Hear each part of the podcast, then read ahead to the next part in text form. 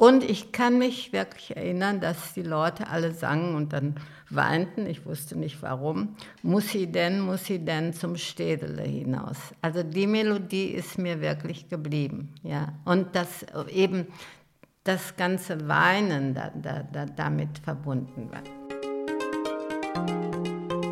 Die Dritten, der Podcast, damit nichts verloren geht. Hallo und herzlich willkommen zu einer weiteren Folge von Die Dritten, damit nichts verloren geht. Mein Name ist Sabrina Andorfer. In meinem Podcast treffe ich Menschen ab 70 Jahren, um mit ihnen über ihre Lebensgeschichte zu sprechen. Mich interessiert, was diese Menschen erlebt haben, was sie angetrieben hat, was sie heute antreibt. Ja, welche Hürden sie überwinden mussten und vor allem möchte ich, dass diese Generation ihre Lebenserfahrung mit euch und mit mir teilen kann damit wir für unser Leben etwas mitnehmen können und vor allem, damit von diesen einzigartigen Geschichten, ihr kennt es, nichts verloren geht. Wenn ihr mehr zu mir und meiner Arbeit für diesen Podcast erfahren wollt, dann kann ich euch übrigens die aktuelle Ausgabe der Flow empfehlen. Ein ganz schönes, liebevolles Printmagazin. Das gibt es online zu kaufen oder auch am Kiosk. Die Redaktion hat mich nämlich kontaktiert und den Podcast und mich ein wenig porträtiert. Das freut mich natürlich riesig. Ein kleiner Hinweis für euch in eigener Sache. So, und jetzt auf zur heutigen Folge. In dieser Folge nehme ich euch mit auf eine Reise nach Kanada. Nein, ich bin dafür nicht extra einmal über den Atlantik geflogen. Meine Gesprächspartnerin Mechthild habe ich in der Nähe von Köln getroffen.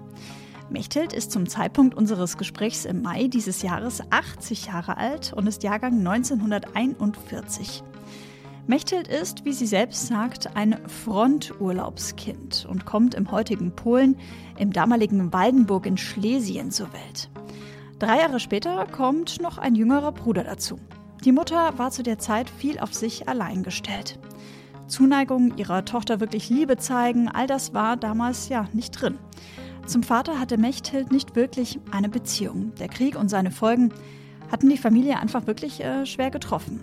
Das Wort heimatlos fällt des Öfteren, während Mechthild und ich uns unterhalten. Was also hat Kanada mit dieser Geschichte zu tun, fragt ihr euch jetzt vielleicht? Als ich das nämlich gehört habe, konnte ich es zuerst gar nicht glauben. Der Mechthild jettet tatsächlich mit 80 Jahren zwischen Köln und Montreal hin und her. Sie ist in den 60er Jahren als junge Frau dort nämlich ausgewandert. Für mich ist das eine Geschichte von wahnsinnig vielen Neuanfängen und auch sehr viel Mut, auch wenn Mechthild das sicherlich ganz anders sehen wird. Warum? Das hört ihr jetzt. Ich nehme aus diesem Gespräch definitiv mit, dass weniger Planen manchmal sehr, sehr nützlich sein kann. Danke an dieser Stelle auch an Nadine und ihre lieben Kolleginnen, die für mich den Kontakt zu Mechthild hergestellt haben. Euch wünsche ich jetzt ganz viel Spaß beim Hören dieser Folge. Hallo und herzlich willkommen, Mechthild. Schön, dass Sie mich heute an diesem Samstag in Ihrer Wohnung empfangen. So, jetzt sollte ich was sagen. Jetzt können Sie was sagen, wenn Sie was sagen möchten. Ja, also ich äh, ja, finde das jetzt mal sehr interessant. Das erste Mal, dass ich interviewt werde. Und mal sehen, wie es funktioniert. Ich glaube, wir kriegen das schon ganz gut hin. Man muss einmal zur Erklärung sagen, ähm, ich weiß nicht, ob man das auf der Aufnahme hört, aber es ist ja schon der Frühling angebrochen und von draußen hört man ganz wild ganz viele Vögel zwitschern. Nur dass die Menschen wissen, wir sitzen hier schon in, in einer Wohnung, aber außen die Vögel, die sind ähm, ja recht mhm. rede, recht redefreudig. Ich weiß nicht, ob man es hört, aber so habe ich es zumindest einmal, einmal erwähnt. Mhm. Ja. Das Besondere ist ja, dass wir beide uns jetzt hier, Mechthild, in ihrer Wohnung treffen, in der Nähe von Köln. Sie aber auch einen Großteil ihrer Zeit gar nicht hier verbringen, sondern woanders, richtig? Ja, genau. Ich bin 1968 nach Kanada ausgewandert und äh, ja, in der Zwischenzeit bin ich nicht mehr äh, berufstätig und äh, habe Zeit, um meine Verwandten hier zu besuchen. Äh, und da kann man das nicht mehr so über zwei Wochen nicht hinaus verlängern. Und deshalb habe ich mir eine eigene Wohnung in der Nähe zugelegt. Mhm. Und das ist eben im Rheinland in der Nähe von Köln. Ja. Ja, fantastisch. Wie es dazu kam, dass Sie ausgewandert sind nach Kanada, Das beziehungsweise Moment, Moment, Moment, das klären wir nachher, um natürlich so ein bisschen Spannung auch zu erzeugen, weil ich sage jetzt mal so, es ist ja nicht aller, also es passiert einem ja nicht jeden Tag, dass man einer Dame gegenüber sitzt, die 80 Jahre alt ist und mal eben hin und her chattet zwischen Kanada und, äh, und hier Deutschland. So, deswegen ist es ja schon was sehr Besonderes. Wie es dazu kam, klären wir gleich. Erstmal, Mechthild, möchte ich Sie bitten, dass Sie mich mit in Ihr Geburtsjahr nehmen, beziehungsweise in die Zeit Ihrer frühesten Kindheit. 1941, Schlesien, das haben Sie mir gerade im Vorgespräch schon einmal zugesteckt. Mehr weiß ich nicht. Ja, ähm, bin also ein Kriegskind, sozusagen ein, ein, ein Fronturlaubskind. Der- Fronturlaubskind nennen Sie das? Ja, denn mein Vater war im Krieg damals natürlich. Er war gerade, äh, hat, die hatten sich gerade, meine Mutter äh, war gerade umgezogen. Mein Vater hatte die, die Wohnung besorgt in einer größeren Stadt, Waldenburg in Schlesien.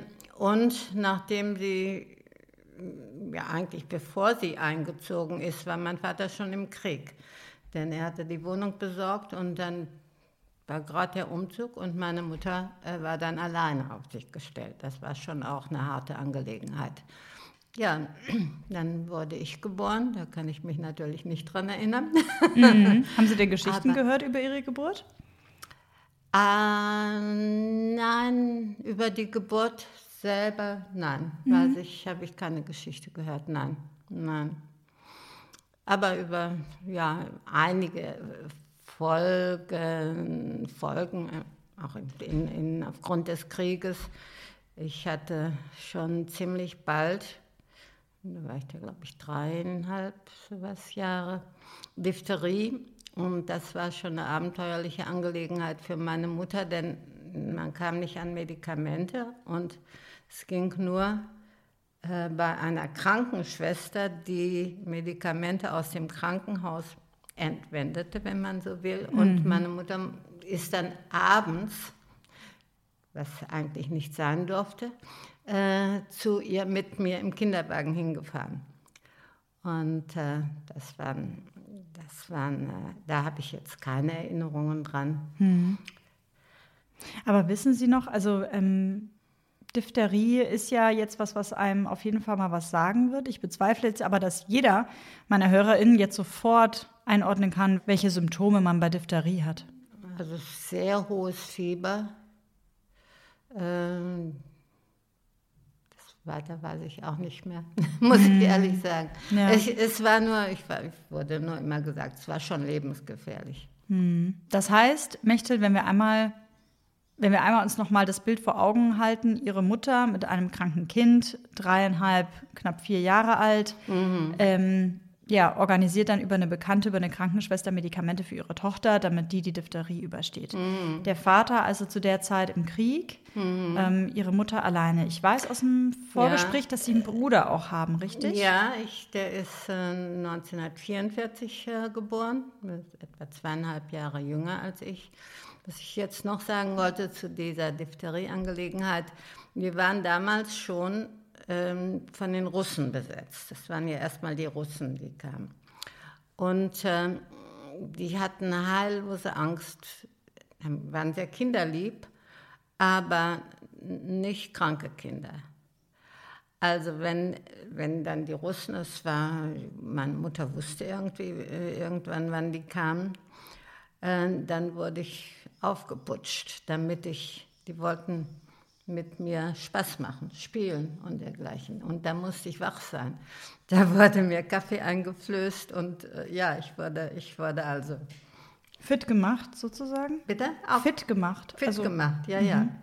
Denn das hätten sie nicht äh, äh, erlaubt. Ich weiß nicht, da hatte sie Angst, dass dann irgendwas passiert, wenn, wenn die mitbekommen, dass ich krank bin. Also krank durfte ich nicht sein.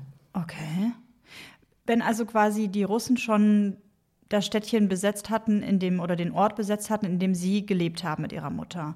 Wie kann ich mir das dann vorstellen, wenn Sie jetzt sagen, ja, wenn die dann kommen und dann jetzt irgendwie dann spielen wollen oder also das hört sich jetzt so absurd an für mich, weil ich denke mir, die haben doch anderes zu tun, als jetzt mit irgendwelchen. Ja, wenn sie nach? Hause kamen, dann, ich meine, wir waren dann auf ein äh, Zimmer reduziert ne? und die haben die, die Wohnung sonst beschlagnahmt. Die Russen waren ja nicht so sehr lange da. Ähm, die waren ja nicht da, dort, um zu wohnen. Das waren dann später die Polen. Ne? Das war, ich wurde ja dann polnisch. Ähm, ich weiß jetzt nicht mehr, wie lange das gedauert hat, dass, dass eben die, so, die Russen in unserer Wohnung waren oder ein Russe. Ich muss ehrlich sagen, ich habe dann auch nicht nachgefragt, war das ein Ehepaar, war, war das nur ein Russe, aber jedenfalls der, dieser eine Russe, den, darum ging es hauptsächlich, der, der wollte ein fittes Kind haben, mit dem er sich ein bisschen beschäftigen konnte. Haben Sie da noch Erinnerungen daran an die Person oder? Ich kann mich nur an eine Szene erinnern, wo er mich auf dem Arm hatte. Und eigentlich recht freundlich war. Es war, es ist ja auch eine kuriose An Angelegenheit, wie man Vorstellungen hat. Die Russen kannte ich ja bis dahin, bis ich den ersten Russen gesehen hatte, nur vom die Russen kommen. Das hieß, die Flieger kamen. Nicht? Und wir mussten in den Bombenkeller. Äh, und als dann, und das waren halt die Bösen, das waren, ich habe mir nicht vorgestellt erstmal, dass das Menschen waren überhaupt. Und ich kann mich erinnern an dieses Erlebnis, das ist ja ein Mensch, ein Russe. Dann stand ein Russe vor mir und das war ein Mensch. War, das, das kann ich, da kann ich mich noch erinnern an dieses Aha oder Erlebnis. Ja. Wie alt waren Sie da bei diesem Aha-Erlebnis? Ja, das muss. Ja, so zwischen, das war ja zwischen dreieinhalb und vier Jahren. Ja, ja. Ist das somit eine der Erinnerungen, die Sie aus der Zeit mitgenommen haben? Weil, ja, wenn man so drei, vier ist, äh, ist es, glaube ich, schon Ja. schwierig, ne? Ja, man, manche, an manche Sachen erinnert mich, man sich komischerweise. Ich bin sicher, ich kann mich daran erinnern, wie ich das erste Mal allein gelaufen bin. Ja? Und zwar war das, wir waren, wie ich schon vorhin sagte, wir waren in ein, ein Zimmer reduziert, also das war dann das Bett und, und äh, irgendwann mal bin ich zwischen dem, und da war ich alleine in dem Zimmer, in Schlafwohn und alles Zimmer, wie ich vom Bett zum Stuhl gelaufen bin. Ich kann mich daran erinnern. Ich bin sicher, ich war alleine. Also das kann mir niemand erzählt haben. Wahnsinn. Ja. Verrückt. Wie geht's dann weiter in Ihrer Erinnerung, auch wenn Sie an Ihre Mutter denken? Was war Ihre Mama Ich- so für, für ein Mensch? Also meine Mutter hatte eine schwere Kindheit gehabt, das heißt, sie hatte eine nicht sehr liebenswürdige, angesagten Hexe Mutter. Und äh, also ich muss ehrlich sagen, ich kann mich nicht erinnern, dass sie mich mal in den Arm genommen hat oder das konnte sie nicht vermitteln. Das hat sie nicht. Und dann die schweren Zeiten. Sie, sie war geprägt vom ja, war der Erste Weltkrieg. Sie hat das Abitur gemacht, dann konnte sie nichts damit anfangen. Sie wollte eigentlich studieren oder irgendwas damit anfangen. Dann musste, war sie im, mehr oder weniger im Haushalt, ein bisschen Büro beim, das hat sie allerdings gerne gemacht, bei äh, dem Schuldirektor.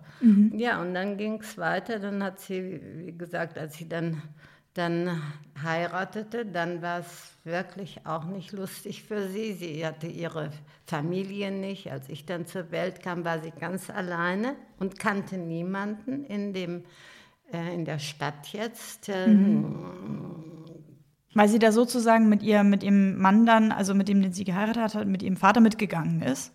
Ja, weil mein Vater hatte dann eine Anstellung, mein Vater war Zahnarzt und er hat bei der, das waren Braunkohle, ähm, äh, Minen dort und er hat, äh, war dort, wie man sagt, äh, Knappschaftsarzt. Das sind glaube ich, sind alle Berufe, die mit Bergwerk in, direkt oder indirekt dann, dann in Verbindung sind. Mhm. Also er war da, hatte dort die Stelle bekommen und hatte, hatte dann eine Wohnung gesucht. Äh, und für die ja, Frau dann, und das zukünftige Baby. Ja, und mhm. dann, ja, ich war noch nicht da. Mhm. Äh, denn ich bin 41, 39, fing der Krieg an, dann war er weg. Nicht? Und ja. meine Mutter war dann eben von vornherein alleine dort. Das heißt, Sie sind auch erst kurz bevor der Krieg äh, begann, dorthin gezogen? Ja, ja, ja, ja, ja, mhm. ja. Welcher Jahrgang ist denn Ihre Mutter gewesen? Die war zwölf. Okay, 1912. Mein Vater zehn. Mhm. Mhm. Wahnsinn. Ja. Sie hatten nicht sehr früh geheiratet, aber ähm, ja, das war schon hart für. Und dann eben der Krieg und dann ja, und dann das Kind. Und sie hatte mit sich selbst zu tun und war schon frustriert von, von, von vorher. Und dann, äh, ja, und dann, ja, ein bisschen später eben kam dann mein Bruder, dann wurde es ja nicht leichter, nicht? Mhm. Und der Krieg, es wurde auch immer schlimmer. Mhm. Ja. Ich habe Ihnen ja die Frage nach Ihrer Mutter gestellt, ne, wie sie so war und und, und Sie haben mir darauf geantwortet, dass Sie eben aufgrund ja, der Kindheit ihre eigenen ähm, Probleme, Herausforderungen und natürlich auch durch die Umstände jetzt nicht so fähig war, ähm, Liebe zu zeigen ihm gegenüber. Mhm. Sie wirken aber, wenn Sie mir das jetzt erzählen, sehr reflektiert darüber. Haben Sie sich das mal also überlegt, das mal aufgearbeitet, mit Ihrer Mutter später mal drüber gesprochen? Leider nicht, nicht mehr mit meiner Mutter. Das, äh, da war ich dann schon in, als ich anfing darüber nachzudenken und die Gründe und überhaupt erstmal ein bisschen äh, Psychologie äh, mhm. äh, nicht studierte, aber äh, mich dort äh, reinlas. Ähm, da war ich ja schon in Kanada und das war eben seit 1968. Und damals flog man nicht so hin und her. Ne? Das, äh, und wenn, dann, dann kam man nur kurz, weiß ich, zwei Wochen und dann war das dann auch kein Thema. Nee, das haben wir leider nicht aufarbeiten können. Wie mhm. so vieles in meiner Generation. Über Krieg wurde nicht gesprochen, über die ganze Zeit wurde nicht gesprochen. Ähm, Kinder hatten ja auch keine Sorgen, denn äh, die Sorgen hatten die Erwachsenen. Man hatte keine Sorgen zu haben. Ich, ich ist das so? Wurde einem nicht so? Kann, nein, nicht keine Sorgen zu haben, aber die Kinder waren versorgt. Wir hatten zu essen, wir hatten, was hatten wir für Probleme? So nach nicht? dem Motto, es geht euch ja gut, was wollt ihr denn? So, ja, also wir, hm. jedenfalls Kinder hatten damals keine Probleme. Mhm. Nicht? Es sei denn, sie wurden geschlagen oder irgendwelche Sachen, nicht? Aber nein, kind, das war damals so, nicht? Mhm. Ja, da war man doch ziemlich äh, auf, auf sich gestellt und auch mit, also Problem, ich war, äh, ich weiß nicht, es ist jetzt vielleicht eine andere Geschichte, aber ich war schon dann im Kindergarten. Im Kindergarten war ich aber nicht sehr kommunikativ. Ich habe immer eher mehr daneben gesessen und mir angeguckt. Und dann haben mich, hat mich die Kindergartenschwester wohl und meine Mutter gesagt, also ich weiß nicht, ob die Mechthild richtig aufgehoben ist im Kindergarten. Also wurde ich rausgenommen aus dem Kindergarten. Ich weiß nicht, ob es das der einzige Grund war. Also ich ging aber gerne in den Kindergarten. Nur, dass ich nicht so mitmachte. Ne? Aber mhm. ich ging trotzdem gerne ja, dann habe ich eben diese Kinder verloren. Und dann später ging das weiter, die Nachbarschaftskinder. Und ähm, dann später auf der Flucht hat man im Zug Freunde gemacht. Ja, die musste man äh, äh zurücklassen. Dann kamen die verschiedenen Lager, mhm. auch wie das ging. Und irgendwann mal habe ich wirklich nicht mehr gewollt, mich an irgendjemanden zu binden, irgendwelche Kinderfreundschaften zu haben, denn das ging ja sowieso, hörte sowieso auf. Das war mhm. ein bisschen, ja, das war. Also das ist schon schwer. Ja. Ja. Mhm. Wenn Sie sagen, das mit den Nachbarskindern, ähm, warum waren die Nachbarskinder dann weg? Nein, wir sind dann weg. Ach, als wir dann weg. weg, ja. weg äh, so also rum. jeder. Mhm. Äh, ja. Wir, wir, wurden ja dann vertrieben. Ne? Das war ähm, ja, eben dann, dann kam ich die Zeit habe ich übersprungen, nachdem ich sagte, die Russen, das war eine kürzere Episode und dann wurde ja, wurden ja die Polen umgesiedelt in, äh, nach Schlesien zum Beispiel, nicht? in Ja. die ähm, eroberten Gebiete jetzt. Wie Und der Ort genau, wo Sie dort gewohnt haben? Waldenburg. Waldenburg. Das äh, muss ich sagen, das habe ich meine ganze Jugend bedauert, denn Waldenburg war eine Stadt. Und äh, eine Universitätsstadt sogar, also eine Stadt jedenfalls. Und wir wohnten dann später so auf einem gottverlassenen Dorf, wo ich nichts zu tun hatte, wo es nichts zu lesen gab, wo es nichts ich, fang, ich gehe mal ein bisschen zurück. Ja, wir sind dann nach den Lagerzeiten erstmal im Münsterland gelandet. Dort, dort wurden wir hingeschickt. Münsterland, große Bauernhöfe, meine Mutter mit zwei Kindern. Ähm, Und äh, ja, dann war sie als mehr oder weniger als Magd dort beschäftigt, nicht? Damit, Ja. sie, damit wir was zu essen hatten. Ähm, ja, da, hat, da waren auch noch andere Kinder, da ging das noch. Und dort bin ich dann auch eingeschult worden. Äh, und ähm, da weiß ich jetzt nicht mehr ganz genau, anderthalb Jahre oder zwei Jahre war ich dann da. Und, äh, und dann sind wir nach Ostwestfalen gekommen. Ähm, Dorthin wollte meine Mutter, weil dort ihr Vater mit, der, äh, mit ihrer Schwester, der Mann war bei Stalingrad erstmal vermisst und dann wohl gefallen. Und, und die, die wohnten dann zusammen und das war in Ostwestfalen. Okay. Und äh, deshalb wollte sie dorthin.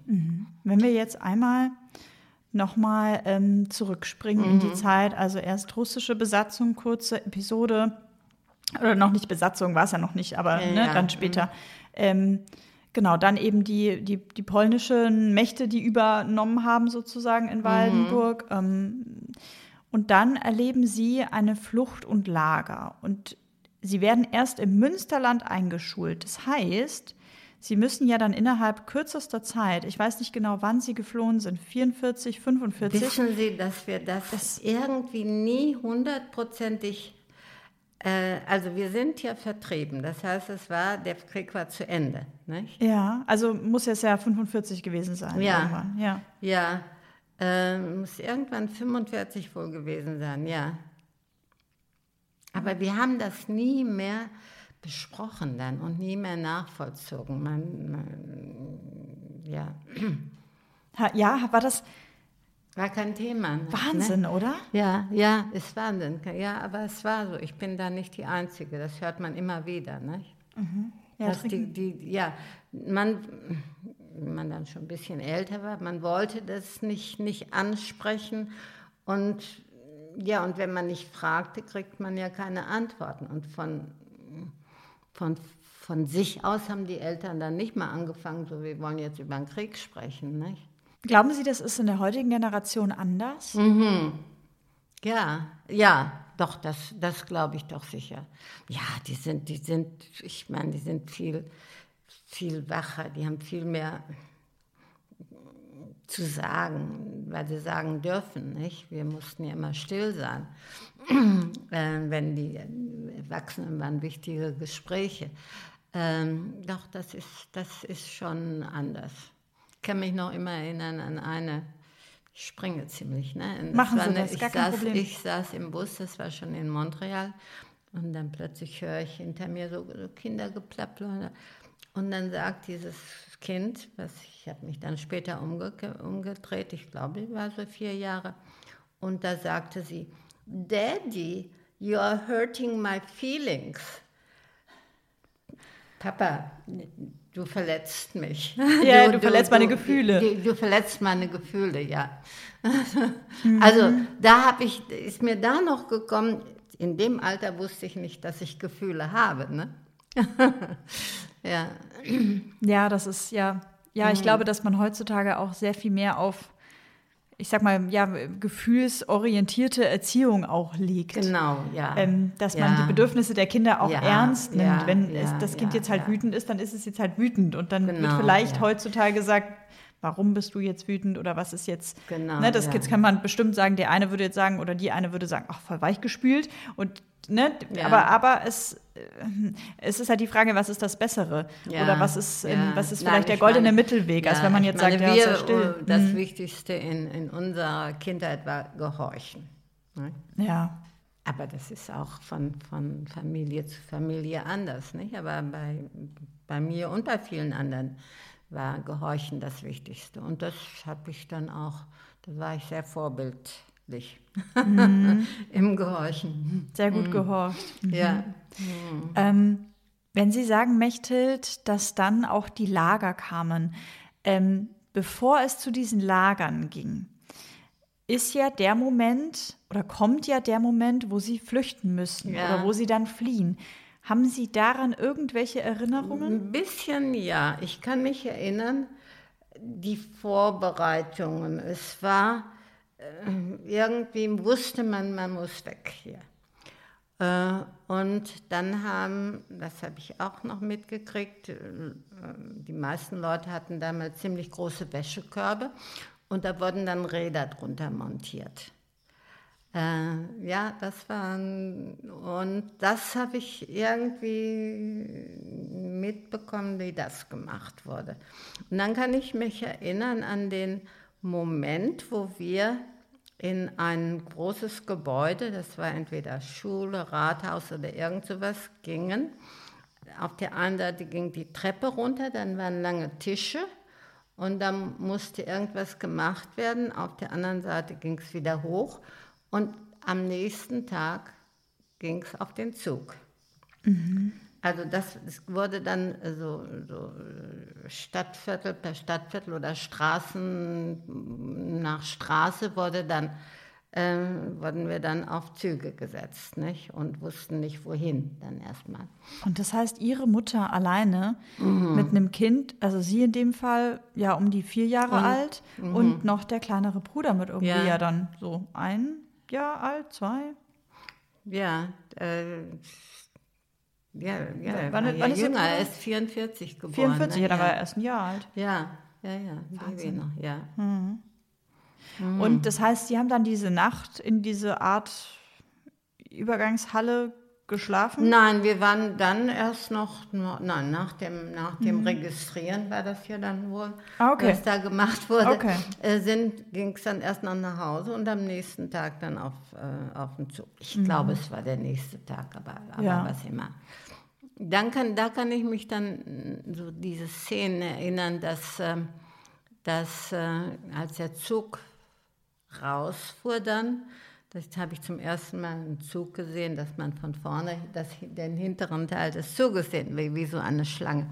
Und ich kann mich wirklich erinnern, dass die Leute alle sangen und dann weinten, ich wusste nicht warum, muss sie denn, muss sie denn zum Städele hinaus. Also die Melodie ist mir wirklich geblieben. Muss sie denn, muss sie denn zum Städtle hinaus, Städtle hinaus, und du, mein Schatz, bleibst hier. Ja, und dass eben das ganze Weinen da, da, da, damit verbunden war. Wir Kinder, wir haben damals, gab es ja noch wirklich Netze in den Zügen, also wir hatten es eigentlich ganz gut. Wir wurden oben verfrachtet zum Schlafen. In die Netze reingelegt. In die Netze reingelegt, ja. Also es war, ich habe da nicht gelitten ne, in dem Sinne. Ich, äh, es war mir alles fremd, aber, aber eigentlich interessanter als vorher. ne? Und da waren dann auch Kinder und ja. Und Von der Flucht selber kann ich mich jetzt eigentlich, dass es oft stoppte und ich wusste nicht warum und dann musste man wieder laufen und dann kann ich mich an eine Entlausungsszene erinnern. Also wir kamen alle raus aus dem Zug und dann wurde überall so weißes Pulver reinge, reingepustet und äh, ja, man wurde entlaust. Und dann, ja, dann ging es irgendwann mal in Lager. Genau kann ich mich auch nicht erinnern, aber nur so, das reduzierte, also hauptsächlich aus Betten bestand das, nicht? Und ein bisschen draußen. Äh, ja, und dann ins Münsterland wurden, war, kamen, kamen wir dann erstmal in eine Schule und von da aus wurden dann die Leute verteilt. Eben auf die Bauernhöfe, die, die Mütter mit Kindern vor allem. Und da kann ich mich jetzt auch erinnern, dass, dass äh, wir, das war schon dunkel war es, kalt war es, also es muss schon dann spät im Jahr gewesen sein, wenn nicht sogar schon Winter.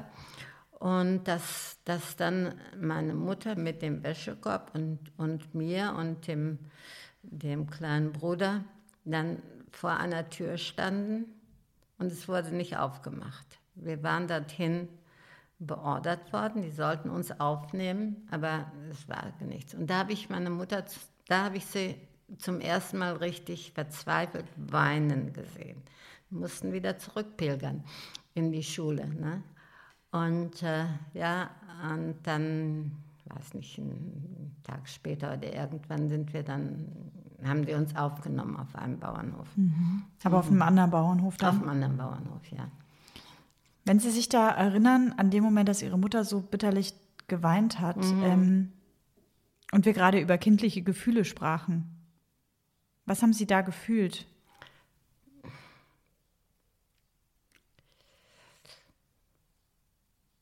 Tja, eigentlich Mitgefühl.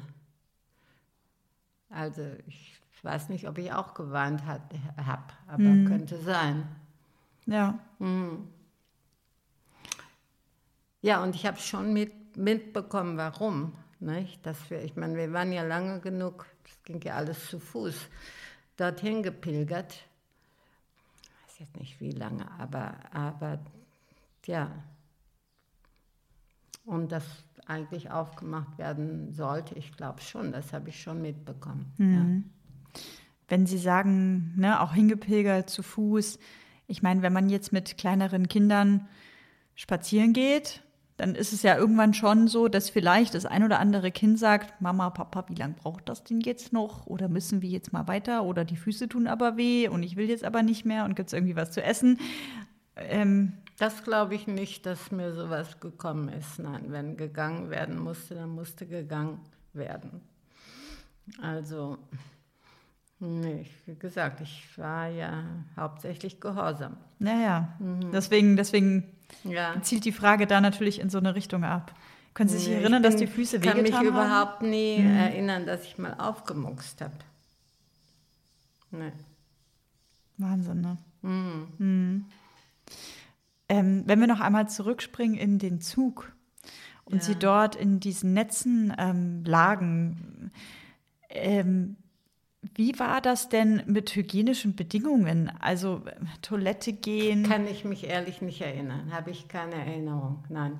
Glauben Sie? Also das ja. waren jetzt keine Güterzüge, das waren jetzt Personenzüge. Mhm. Ne? Also schon, wo man richtig auf jeden Fall Ja. auch drin sitzen konnte. Man hat ordentliche, Ja. ähm, ja, wie sagt man, Sitzbänke gehabt sozusagen. Ich weiß jetzt nicht, ob es so äh, organisiert war, dass alle Erwachsenen einen Sitzplatz hatten. Das weiß ich nicht. Aber ich War kein es- Das Güterwaggon, weiß ich ja. an, an, einfach nicht. Aber es waren Personenzüge.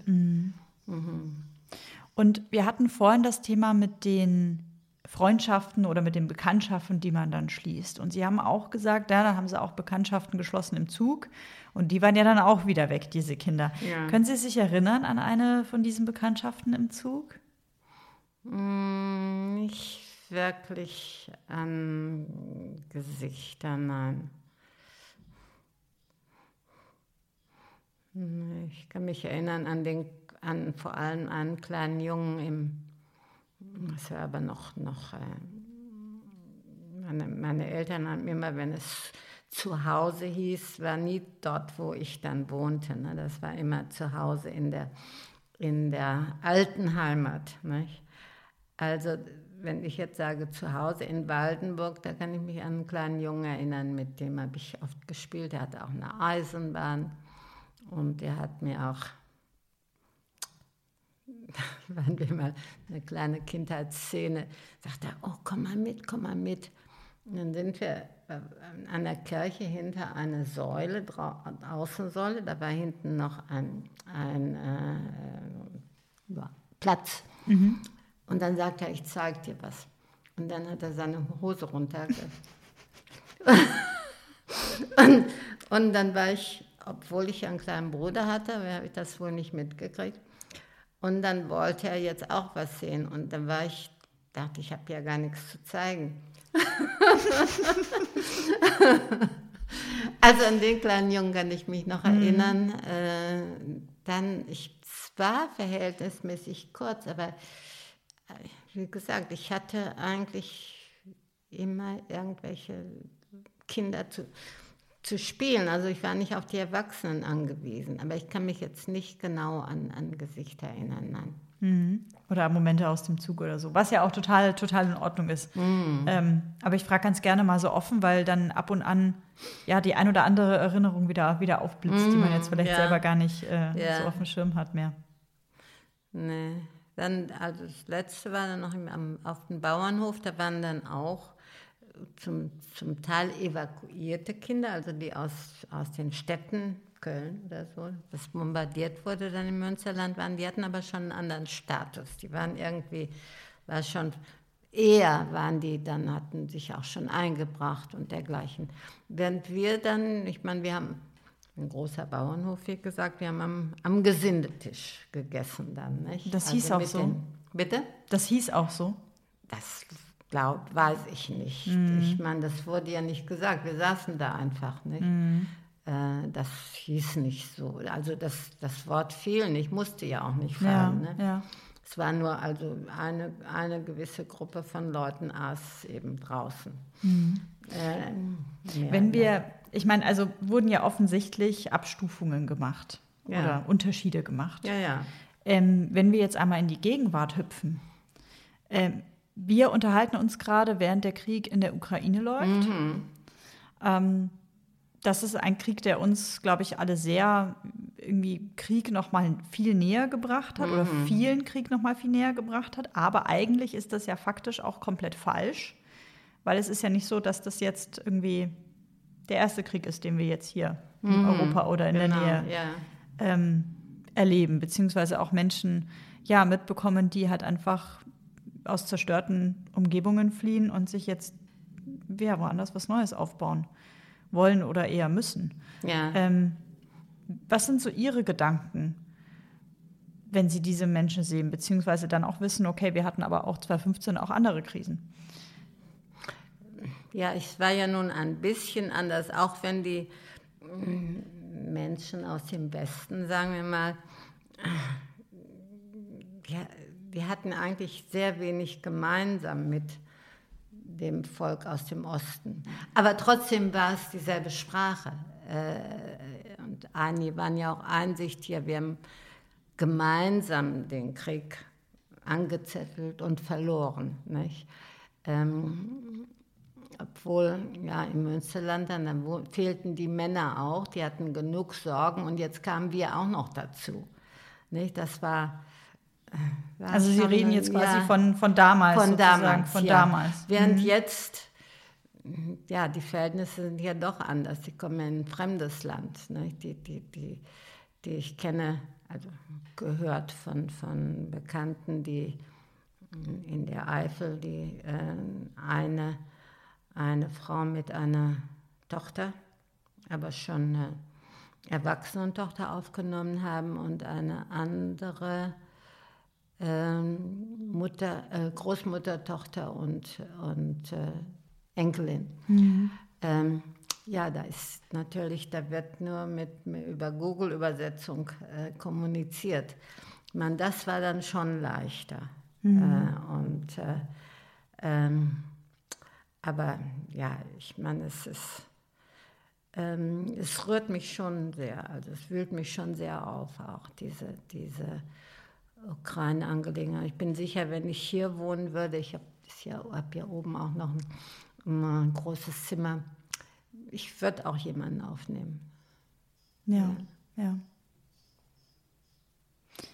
Würden Sie das jetzt machen wegen der Ukraine oder haben Sie da 2015 auch schon drüber nachgedacht? Und glauben Sie, wir haben da, ich sag mal, als weiß sozialisierte Menschen dann doch auch einen Unterschied gemacht? Zwischen? Zwischen den Menschen, die eben aus Syrien, Afghanistan, Iran, Irak Ich glaube schon. Ich glaube schon. Ja, ich glaube, man hat eine engere Beziehung zu der Ukraine. Ja, Ja. ich glaube im Allgemeinen schon. Ja. Also im Allgemeinen. In meinem Fall würde ich sagen, ja. Ja, ja. Wenn Sie jetzt sagen, das wühlt Sie auch auf, wenn Sie das jetzt ähm, sehen und, ähm, und mitverfolgen, ist das dann das Aufwühlen, ist das dann so eine Art Retraumatisierung? Ja, schon. Wenn, Ja. ich, wenn ich Szenen sehe in den, im Bunker oder wenn sie da, U-Bahn gab es damals nicht, aber doch, das kommt schon hoch. Also ich, äh, ich springe oder schrecke mich, wie immer man es sagen soll, auch noch immer bei Sirenen. Ja. Ja, das ist mir doch auch drin geblieben, ja. Sie haben das ja vorhin auch mal angedeutet, dass Sie dann als kleines Kind rein mussten in den Bunker oder in den Keller. Ja, es war, bei uns war es der Keller, Der ja. Keller. Hm. Können Sie mir den beschreiben? Können Sie mir den Weg dahin beschreiben und wie es gerochen hat? Nein, ich kann mich nur erinnern, dass da zu viele Leute waren und dass es, ja, geroch, wie es jetzt gerochen hat, weiß ich nicht, aber nicht angenehm. Das weiß ich. Sie mussten ja gehorchen. Ähm, das heißt, man hat natürlich nicht zu seiner Mutter gesagt, Mama, ich will da jetzt aber nicht rein. Wie hat sich das angefühlt, wenn man weiß, man muss da jetzt aber rein und man will das aber eigentlich wahrscheinlich ja gar nicht? Ich glaube, das war mir einfach schon bewusst, dass man das gar kein, dass das das Beste war. Hatten Sie da man Angst? musste sich, Ja. man musste sich schützen. Das wurde, wurde ja gesagt. Ich meine, es, es fallen Bomben, was immer man sich darunter vorstellte. Und wenn einem auf den Kopf fallen, also da unten ist man geschützt. Das habe ich dann schon mitbekommen. Also habe ich da auch nicht rebelliert. Hatten Sie Angst in dem Keller?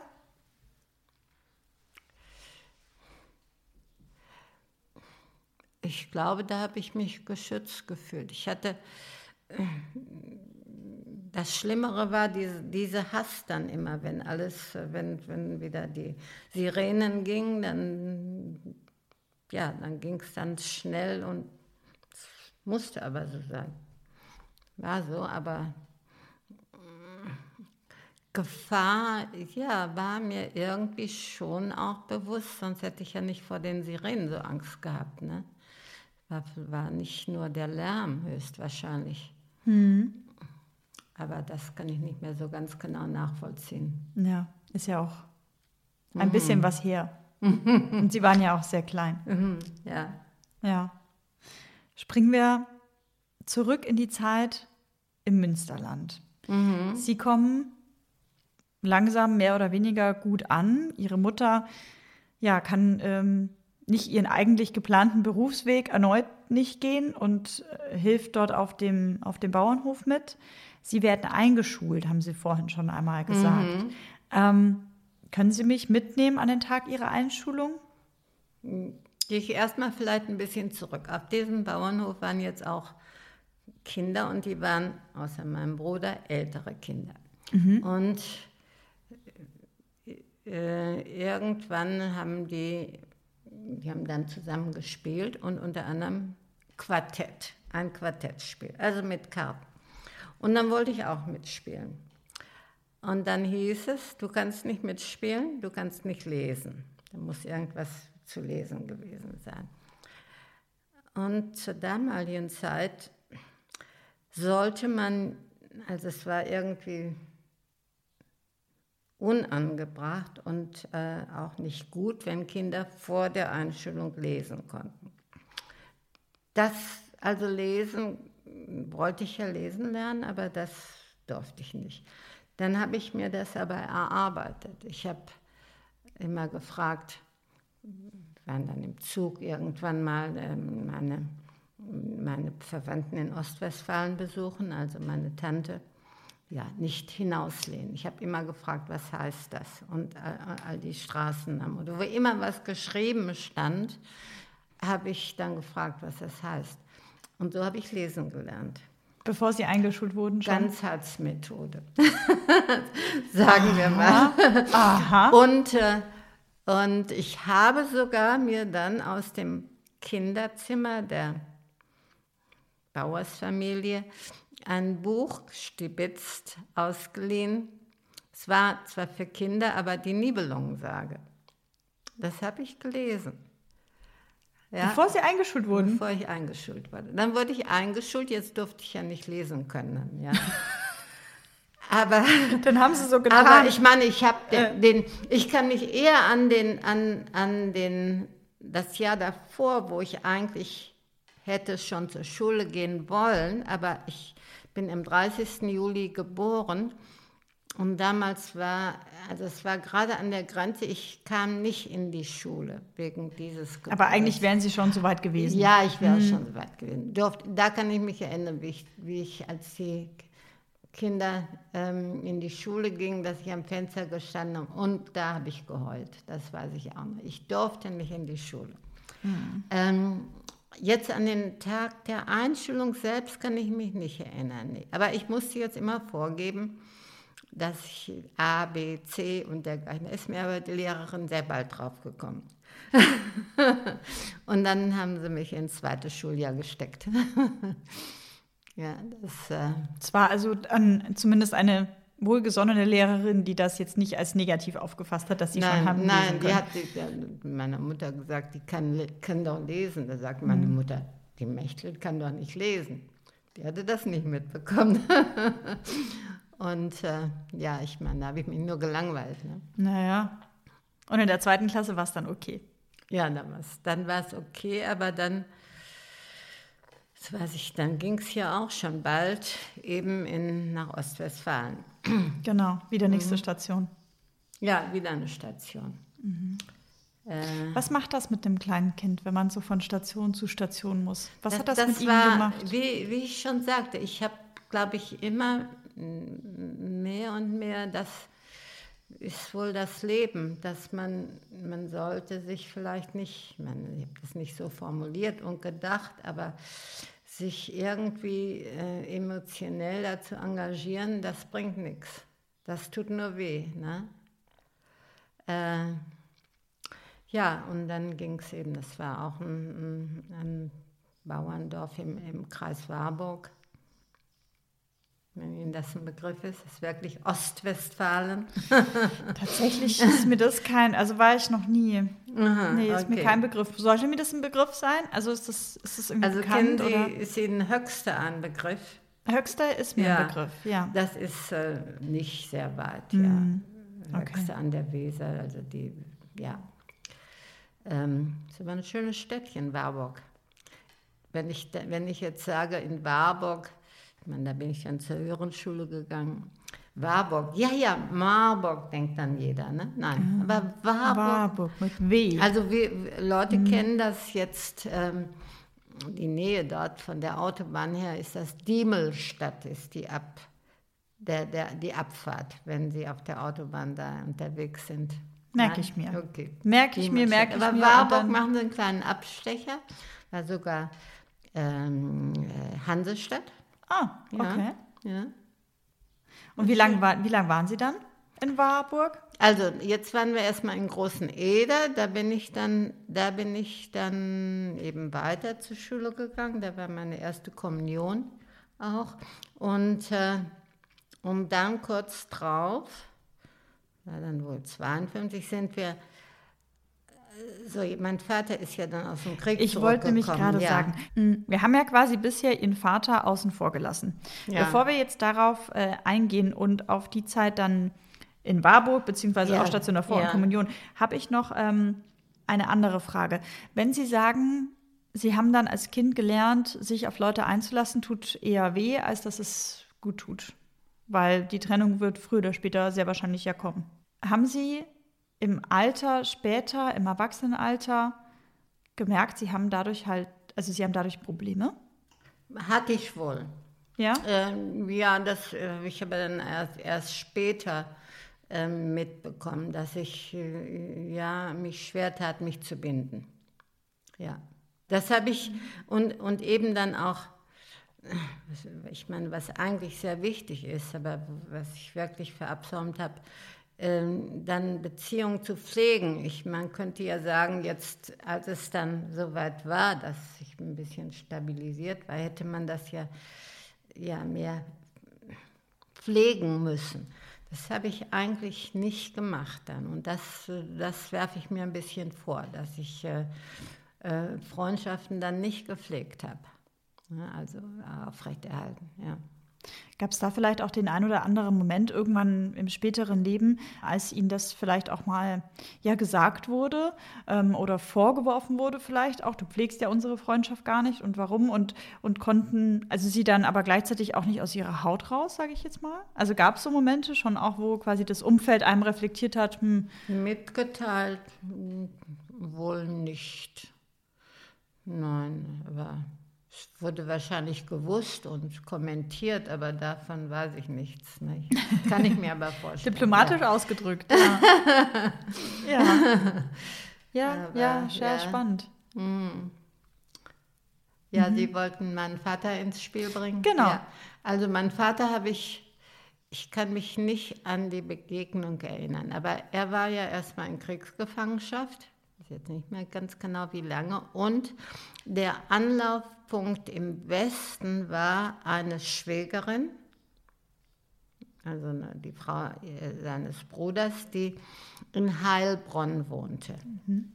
Und da ist er dann äh, erstmal untergekommen und hatte dort auch äh, Arbeit gefunden in der Praxis eines äh, Zahnarztes auch. Da waren Sie ja aber noch nicht zusammen. Da waren wir, nein, da waren wir noch im Münsterland. Und er ist dann mal gekommen zu Besuch und ich kann mich erinnern, es wurden ihm so Speckstücke, die wir gesammelt hatten, irgendwie, weil ich konnte keinen Speck runterkriegen, was meine Mutter mir eigentlich eintrichtern wollte, das, um, um, um Kalorien äh, aufzunehmen, aber das konnte ich nicht runter. Also jedenfalls, das war irgendeine Währung, damit konnte er was einhandeln. Ich kann mich erinnern an so ein, ein Glas mit Speckstücken drin. Und er hatte, mir, hatte uns mitgebracht eine, ich glaube, mein Bruder eine Eisenbahn und ich irgendein Tier aus Zucker, aus, aus äh, äh, ja, roten und, und, und, und, und grünen oder was Zucker und ziemlich groß. Ja, das war schon ein Riesending. Aber das ist eigentlich das Einzige, wo ich mich erinnern kann. Jetzt, meine Mutter war eben dann im, im Münsterland und das tut mir äh, immer noch leid. Heilbronn ist ja nun auch eine Stadt und er wäre auch, er hatte ja da jetzt eine Anstellung schon, er war nicht geschäftstüchtig, er wäre eigentlich immer besser gewesen, wenn er wie vorher in der Knappschaft, also angestellt war ne? oder sich langsam dann rausarbeiten. Also er wäre ganz gerne da geblieben, aber meine Mutter war die Stärkere. Und äh, dann ist er eben in, nach Ostwestfalen gekommen und, und dann hat dort eben eine Praxis, äh, es fehlten ja auch, auch Ärzte und alles, also eine Praxis aufmachen wollen. Und da ist auch wieder was passiert. In einem Ort, wo man ihm vom Amt gesagt hat, da fehlt ein Zahnarzt, äh, ist er der sich da vorgestellt und das hatte man ihm vom Amt gesagt, hier ist ähm, Platz und das Umfeld für einen Zahnarzt. Da haben sie ihm gesagt, irgendjemand, ja, mein Bruder kommt ja zurück. Äh, Wenn der aus dem Krieg kommt, das ist dann seine Stelle. Und da ist er mit Steinen auch aus dem Ort ge ge gejagt worden. Ja. Warum? Er wollte, ja, weil sie ihn nicht, äh, ich meine, er wollte, das war jetzt sein, sein, sein Beruf, das war seine Arbeit. Er wollte ja seine, seine Familie unterhalten können. Und äh, er, ja, er ist, und er hat wohl ein bisschen insistiert und dann haben sie ihn wirklich rausgejagt und Steine hinterhergeschmissen. Mhm. Also diese Flüchtlings, das war ja oft, ne? dann, dann äh, doch so dieser das Pack aus dem Osten, die kommen jetzt hierher und wollen sich ins gemachte Nest setzen oder sowas. Ne? Ja, und dann ist er, dann hat er dann etwas später, es war im selben Kreis, aber das war dann wirklich am allerletzten Ende von Ostwestfalen an der Grenze zu Hessen. Mhm. Am Ende des Kreises, wo er dann äh, hinten links Praxis, hinterm Wald genau seine Praxis aufgemacht hat und mhm. da bin ich dann noch eine halbe, ein halbes Jahr, da ging es weiter eigentlich äh, als ich meiner Lehrerin in dem Ort vorher sagte, ja, ich muss mich verabschieden, wir ziehen jetzt nach Bühne, sagte sie, um Himmels Willen, nach Bühne. und da war ich ja schon vorgewarnt. Naja, dann bin ich ein, halbe, ein halbes Jahr dort etwa in die Schule gegangen, das wusste ich ja schon, dann, dann ging ich zur Realschule. Von da, das war ja dann nicht im selben Ort. Mhm. Ja, das war dann, dann fing an die Zeit der großen Langeweile an für mich, denn ich meine, mit den Kindern im, im Dorf, die waren am Nachmittag auf dem Feld beschäftigt, ne? die halfen ihren Kindern. Ich ging dann mit einer zwei Jahre älteren äh, Schülerin und war ich dann die Einzige, die zur Realschule ging. Schon wurde mir dann auch, und Hirn verbrannt. In der Kirche saßen wir dann nicht mehr mit den Schulkindern, sondern wir saßen in der ersten Bank hinter dem Gang. Und dann wurde einem natürlich dann gleich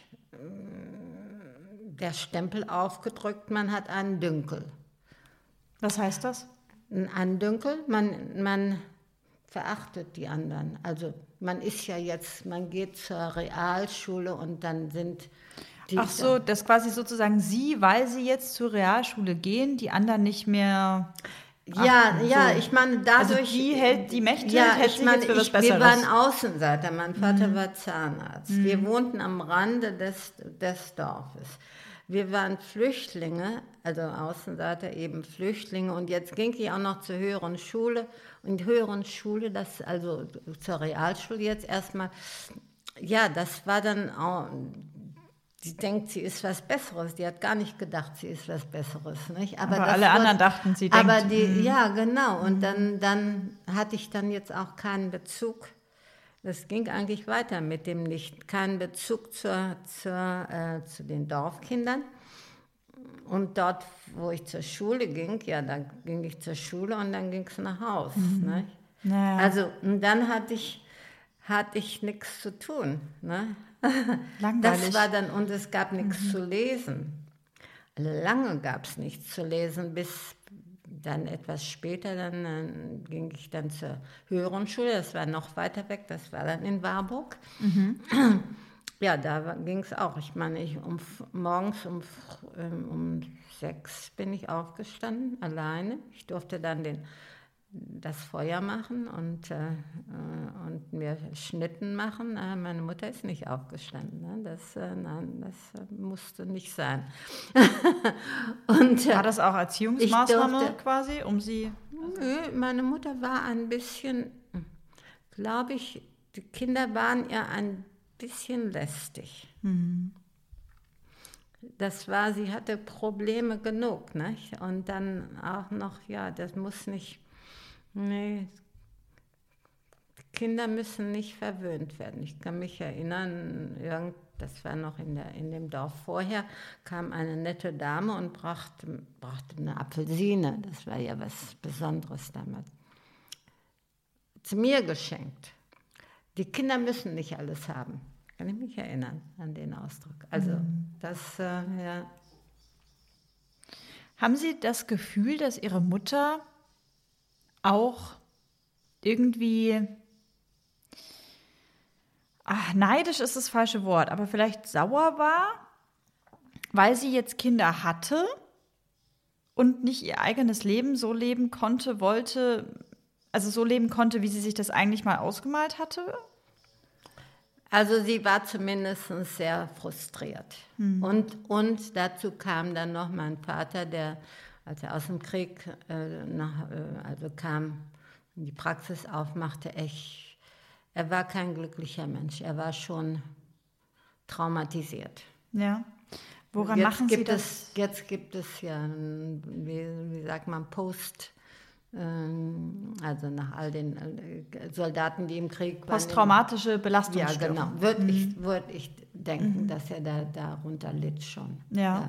Woran machen Sie, also wo, warum glauben Sie, dass Ihr Vater traumatisiert war? Also an welchen, Er hat, welche Momente? ich, er hat sich, ich habe ihn eigentlich nie froh gesehen.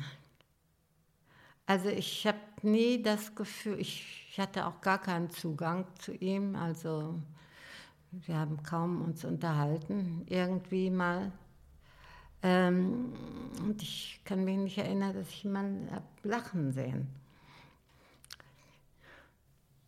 war es schon traurig, ne? Ja. Wie war das mit Ihrem, mit dem Bruder? Hatte der Mein einen Bruder als Kind, als Kind hatten wir, meine, äh, ja, wir haben uns eher öfter gezankt. Ansonsten war das für mich eine unbekannte und nicht interessante Größe. Und wie kam Ihr war ja auch, ich meine, wie Ja. ein jüngerer Bruder. Was fängt man mit einem jüngeren Bruder an? Ach ja, ich habe auch einen jüngeren Bruder. Das ist schon ab und an, ist das schon ganz cool. ähm, Jetzt ja, jetzt verstehen wir uns gut, aber, Sehr aber schön. ja. sehr schön. Ähm, nee, ich wollte jetzt auf die, also ich wollte darauf hinaus, wie war denn dann das Verhältnis zwischen Ihrem Bruder und dem Vater? Weil Sie sagen, Sie hatten jetzt nicht so den Zugang zu Ihrem Vater. War das vielleicht bei dem Bruder anders? Müsste ich ihn mal fragen. Ich glaube aber nicht. Ich glaube nicht. Es, ich, es wurde überhaupt nicht viel gesprochen bei uns eigentlich über ja, praktische Dinge, ne, die man machen sollte oder nicht machen sollte. Aber so ein richtiges Gespräch kann ich mich gar nicht erinnern. Über irgendwas Wesentliches. Wahnsinn. Mhm. Sie haben ja Ihren Vater logischerweise eigentlich ja dann nie großartig kennengelernt. Also Sie sind ja ne, ähm, geboren bzw. entstanden als, ja, als Fronturlaubskind. Ähm, später Ihr Bruder, selbe Situation, auch Fronturlaubskind. Dazwischen also der Vater wahrscheinlich mal da gewesen. Sie dann so, ach, hi, du bist übrigens mein ja, Papa. ne? So muss ja, genau. Aber auch da ist es jetzt nicht so, dass man jetzt irgendwie also das wirkt jetzt auf mich nicht so, als hätten sie ihren Vater jetzt vermissen können. Nein. Oder weil, Nein, ich meine, ich, ich kannte ja nichts anderes und, und auch, äh, ja, ich meine, die war in anderen Familien dasselbe, ne? Der Vater war nicht da. Ah. und später dann, wenn sie sagen, er war ähm, traumatisiert und dann auch in dieser Praxis oder sehr wahrscheinlich traumatisiert und dann auch in dieser Praxis nicht gerade nicht gerade glücklich, sind sie gerne nach Hause gekommen nach der Schule? Oder war das so eine Zeit, die irgendwie Ja, ich meine, gerne nach Hause gekommen. Ich, ähm, es war halt nichts los zu Hause. Nicht? Ich meine, ich wäre lieber in der Stadt geblieben, aber das ging nicht. Man fuhr eben am Morgen in, in die Schule und dann nach der Schule ging sofort, es fahren, fuhren ja nicht dauernd Busse, nicht? Nach der Schule ging ein, ähm, der einzige Bus dann, ja, da musste man sich sporten und dann ging es wieder zurück. Also ich hatte dann auch keine Beziehung zu den, ab da habe ich die, die habe ich immer beneidet, die waren dann im Turnverein und dieses Gymnastik oder gingen dann auch schon mal später ins Café oder irgendwas Eis zusammen essen, was zusammen machen, das konnte ich, hatte ich auch alles nicht. Ne? Eben, ne? keine Bindung in der, keine Anbindung in, in, in dem Dorf. Und ja, in der Schule dann, dann ja auch nicht. Naja, logisch, wenn man da nicht da ist, dann kann man keine Ja, Anschlüsse, genau, genau, Also, genau, genau. keinen Anschluss finden. Kann mich dann, dann war es dann schon etwas später, war schon in der, ja, vielleicht zwei Jahre oder so vor dem Abitur, dann hatte ich mir das mal durchgerechnet, mm, die, die Fahrkosten und, und was immer, dass ich vielleicht weil das hatte ich von zwei anderen ähm, Schulkameradinnen, äh, habe ich das gesehen, die wohnten noch weiter weg, die konnten gar nicht so, so lange fahren, also sie haben sich dann ein Zimmer zusammengenommen. In der Stadt dann? In der Stadt. Und das hätte ich dann auch gern gemacht. Und dann hatte ich das irgendwie so durchgerechnet und dachte, das müsste doch eigentlich machbar sein. Nicht? Wäre auch finanziell machbar gewesen. Da habe ich dann rumgedrückt und als ich dann, ja, ich muss was sagen, ich muss euch was fragen und äh, ich dann, bist du schwanger? Hieß es dann. Echt? ja. Wie, wie, da- wie sie darauf kam, ich hatte hier gar, kein, gar keine Möglichkeit. ja, das, da, und dann war das natürlich sofort äh, äh, vom Tisch gefegt, so, kommt überhaupt nicht in Frage und dergleichen. Ja, ich hätte gerne dann doch auch Ja, das wurde gar nicht, weil ja, war das dann vom Tisch gefegt mit eben dem Argument, ja nö, wenn du jetzt nicht schwanger bist, dann wirst du spätestens, wenn du in dieser WG nein, in der nein, Stadt nein, oder nein, war das, das, war nur die so? Mhm. Befürchtung, weil sie sich gar nichts anderes vorstellen, dass ich mal einen Wunsch haben könnte. Mhm. Ne?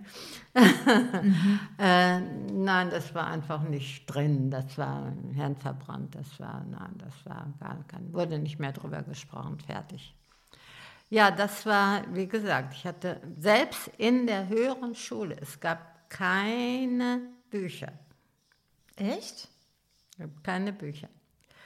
Außer den Schulbüchern war da nichts.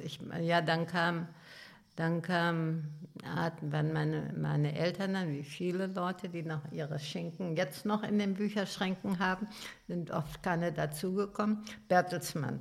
Nicht? Das war, äh, da war man dann Mitglied und dann kam, bekam man ähm, so, äh, weiß ich nicht wie oft, aber dann eine Sendung von Büchern.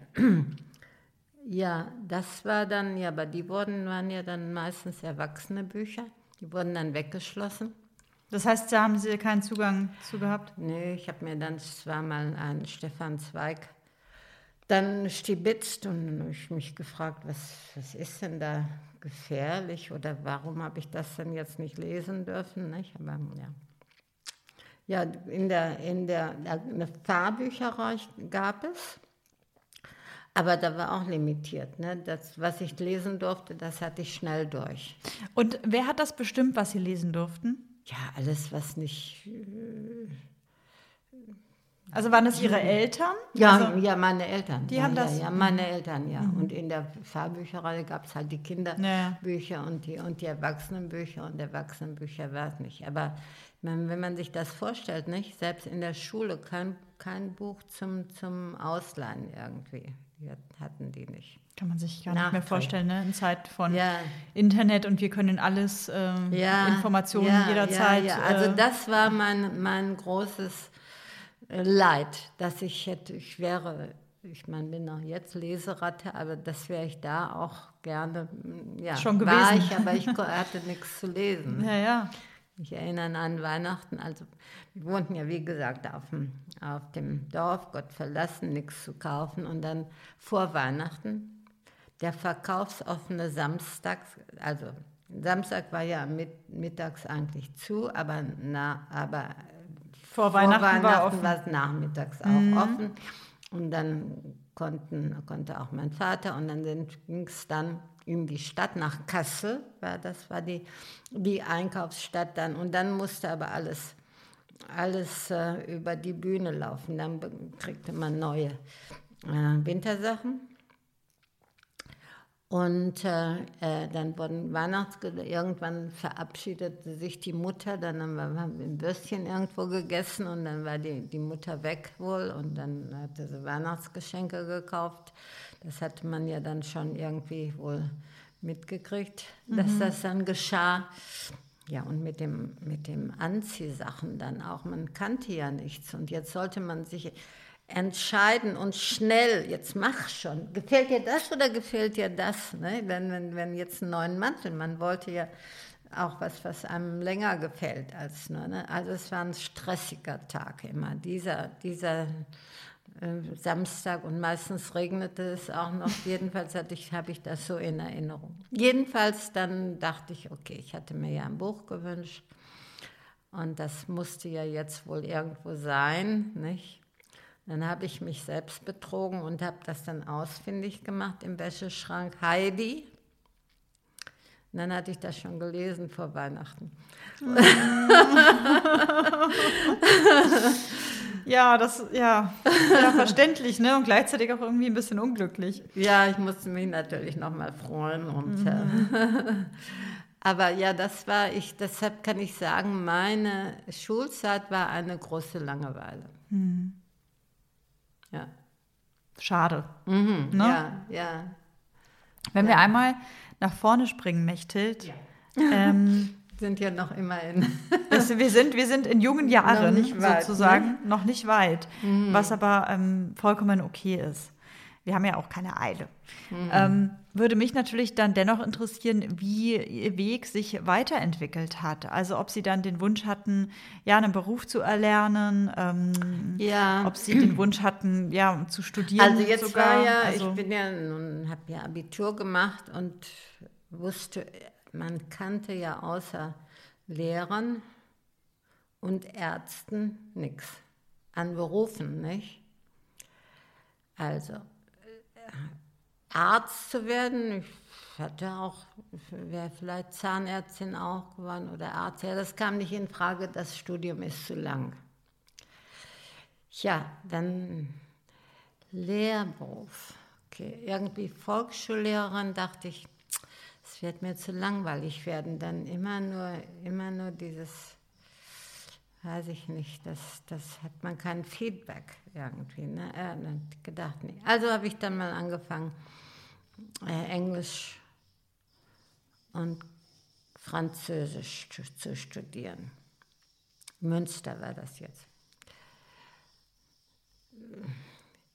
Ich war also jetzt für das, für das äh, akademische freie Leben äh, war ich eigentlich nicht richtig vorbereitet. Ne? Diese, diese akademische Freiheit, wo man dann alles selber bestimmen und dergleichen konnte, hat mich schwer getan, muss ich sagen. Mit- Also quasi auch mit mit Selbst- auch, auch, auch Befürchtung, wie überhaupt mal in die Bibliothek zu gehen und wie das, also so kleine praktische Schritte.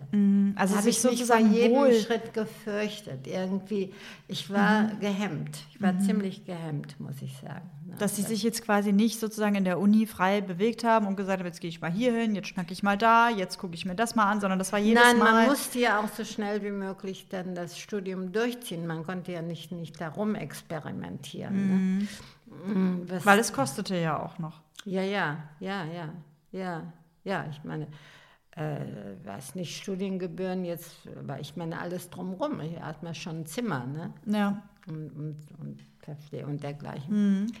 Ja, Mhm. War dann das aber ich dann, dennoch- bitte? Wenn ich da einmal reingehe, war das dann aber dennoch, als Sie sagen, Sie hatten dann auch ein eigenes Zimmer und war das dann so eine Art von Freiheit? Also war das gleichzeitig auch so eine Art von Selbstbestimmung oder fiel das noch kann schwer, ich weil jetzt nicht sagen. Ich muss, ich, äh, ich wusste eigentlich immer nicht, ja, was mache ich? Und ich hatte auch Angst vor, wie es weitergeht und ob ich das alles schaffe und was mache ich dann wirklich hinterher.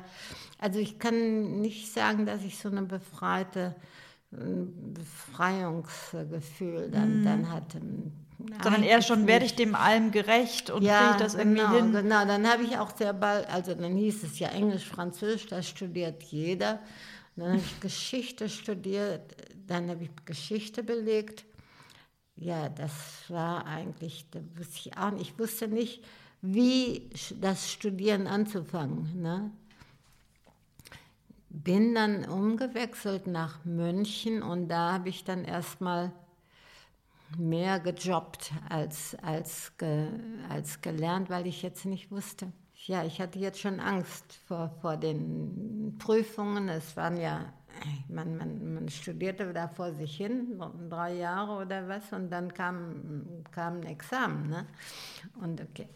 Also dann bin ich dann erstmal kurz ausgebuchst dann und habe gedacht, so, ich da, kann jetzt aber nicht den Eltern länger zur Last fallen mache ich mit, mit Abitur. Man konnte ja dann auch nicht, nicht irgendwas studieren. Ich wäre gerne damals ähm, Bibliothekarin geworden, aber dazu brauchte man kein Abitur damals. Ach so. Also war das, das ging ja dann nicht, denn man hatte ja Abitur.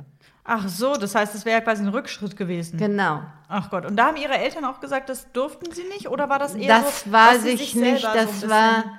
bisschen- Das, das machte ja, man nicht das so? machte oder? Mhm. man nicht wohl, ne? Oder irgendwas. Also man hätte so- es schon machen können Ja, sozusagen, ja, aber dann... aber, aber das war dann, warum dann das Abitur? äh, Was, Mhm. Weiß ich nicht. Ich weiß jetzt nicht, ob der Druck nur von mir selbst kam oder ob das gar nicht dann vorgestellt. Und das andere, ich, wir hatten dann mal ein Heftchen bekommen für, mit, mit Berufen ähm, vorgestellt worden. Ne? Ja, Das war dann Berufsberatung. Ne? An Nachmittag oder irgendwas in der Schule und dann bekam man das. Das andere wäre Detektiv gewesen. Uh. Ja, Ach, deswegen. Wir hatten uns vorhin im Vorgespräch, habe ich Ihnen so ein bisschen erklärt, einen Podcast und wo man das findet. Ja. Und dann sind Sie deswegen. Und dann habe ich gesagt, ja, hier, es gibt die Kollegen von äh, Philipp Fleiter, Verbrechen von nebenan. Dann gibt es Paulina Kraser, Laura Wohlers von Mordlust. Und Sie so, ah ja, Mordlust. Sind das dann echte Verbrechen oder sind das dann fiktive? Nein, das sind echte Verbrechen. Deswegen, ja, da muss ich jetzt dazu sagen, ich, äh, ich habe während der Corona-Zeit war ich ja dann in Montreal und hatte nichts zu tun und war alleine. Äh, kommen wir ja in mein Leben, in Montreal waren wir ja noch nicht. Und ja, dann hatte ich halt meinen mein Laptop und dann habe ich sehr viel, also ZDF geguckt und da sind ja am laufenden Band Krimis. Ne? Da bin ich jetzt richtig fit. Die Sokos und, und die ganzen. und, ähm, aber das stimmt, das hat mich damals, aber das, da brauchte man auch kein Studium. Ne, für, Ach Gott. Okay, ja. Aber nach München bin ich dann, äh, dachte ich, so, was mache ich? Das darf jetzt nicht mehr länger dauern. Und dann bin ich, habe ich gedacht, Zoll, zum Zoll. Das habe ich aber sehr schnell aufgegeben. Auch dann war ich in Geldern an der holländischen Grenze, da zum Praktikum oder was immer das war. Und das alles, was ich da mehr oder weniger machen musste, das waren die Zollbestimmungen, ein Riesenwälzer mit losen Blättern. Mussten, es änderte sich dann dauernd, da mussten man ausschneiden, was überkleben oder die Seiten auswechseln. Also mit anderen Worten Also- sehr langweilig erneut, also oder? Mhm. mir nochmal langweilig. Und dann bin ich erstmal, bin ich erstmal, habe ich, war ich in Paris als Au-pair-Mädchen. Mal so zwischen, zwischen äh, Zwischenstation, Brennen, ne? äh, und danach habe ich dann, da habe ich gute Erinnerungen an Paris. Und äh, danach habe ich dann Übersetzerstudium äh, angefangen. Also es war damals noch nicht an die Uni, es war noch kein Universitätsstudium, aber an die Unis angeschlossen. Und Okay. das war dann in, in Heidelberg und den Abschluss habe ich, weil es da schneller ging, in Saarbrücken gemacht. Ach ja. Und dann war es wieder Englisch und Französisch Englisch und Französisch als Übersetzerin. als Übersetzer. Und an Paris sagen Sie, haben Sie gute Erinnerungen? Wie alt waren das Kind oder die Kinder, um die Sie sich gekümmert Das haben? waren, das waren drei Kinder, viereinhalb, dreieinhalb oder so in der Dreh und eins, ein Jahr. Und da haben Sie sich wohl gefühlt bei der Ja, war Familie? eine sehr interessante Familie. Das waren äh, äh, Akademiker. Äh, in der Familie waren, waren ähm, Nobelpreisträger, die, Oh. die äh, also verwandt waren sie zum Beispiel mit der Marie Curie. Ah, Ja, äh, und aber auch noch anderen. Langevin, der Großvater war der, ähm, der, der Chef, dann Direktor oder wie immer, das, der O-Kommissär hieß das, der, der ähm, äh, Nuklear, äh, sagt man Industrie, der, der Atomwerke, ja, nicht? Die waren ja sehr, sehr eher schon an, hatten die ja, ja. Atomkraftwerke in, äh, in äh, Frankreich. Nicht? Also es war schon eine hochinteressante Angelegenheit. In, im, in den Sommerferien im August dann waren wir in der Bretagne und da waren, da waren dann drei Nobelpreishäuser, also drei Ge- Häuser, die mit Nobelpreisen ge ge gebaut wurden. Unter anderem Marie Curies Haus, also lebte natürlich nicht mehr, aber Ja. der Enkel war das dann und, die, und ähm, ja, ein, ein Mathematiker. Haben, haben Sie die, also diese Familie, hat die Sie so richtig, ich sag mal, integriert aufgenommen? Oder waren Sie halb immer dann doch außen vor? Also wie war das Familienverhältnis dann zu Ihnen? also Ähm, Ich worauf meine, ich auch so ein nein, bisschen- von ja. deren Seite aus war ich sehr gut aufgenommen. Mhm. Ich war nur ein bisschen wieder schüchtern, nicht? Und so in was die äh, und und und die, die die Unterhaltungen dort. Und wenn da habe ich dann auch das erste Mal gesehen, dass die Kinder einbezogen wurden, nicht? Am Tisch, dass sie gefragt wurden nach ihren Meinungen. Und, äh, und das war ein ganz anderes Verhältnis da. Großvater Vater die Großvater wurde nicht mit als Großvater äh, angesprochen, sondern Francis. Ne? Und, und auch die, die, die Tanten, die, die, selbst die Mutter manchmal, aber das war dann meistens äh, Mama äh, und Papa, aber sonst alle anderen waren nur Vornamen. Ah ja, Ja, okay. das habe ich dann hier auch eingeführt. Tante bin ich nie geworden. war immer Mechthild. Ja, Ja.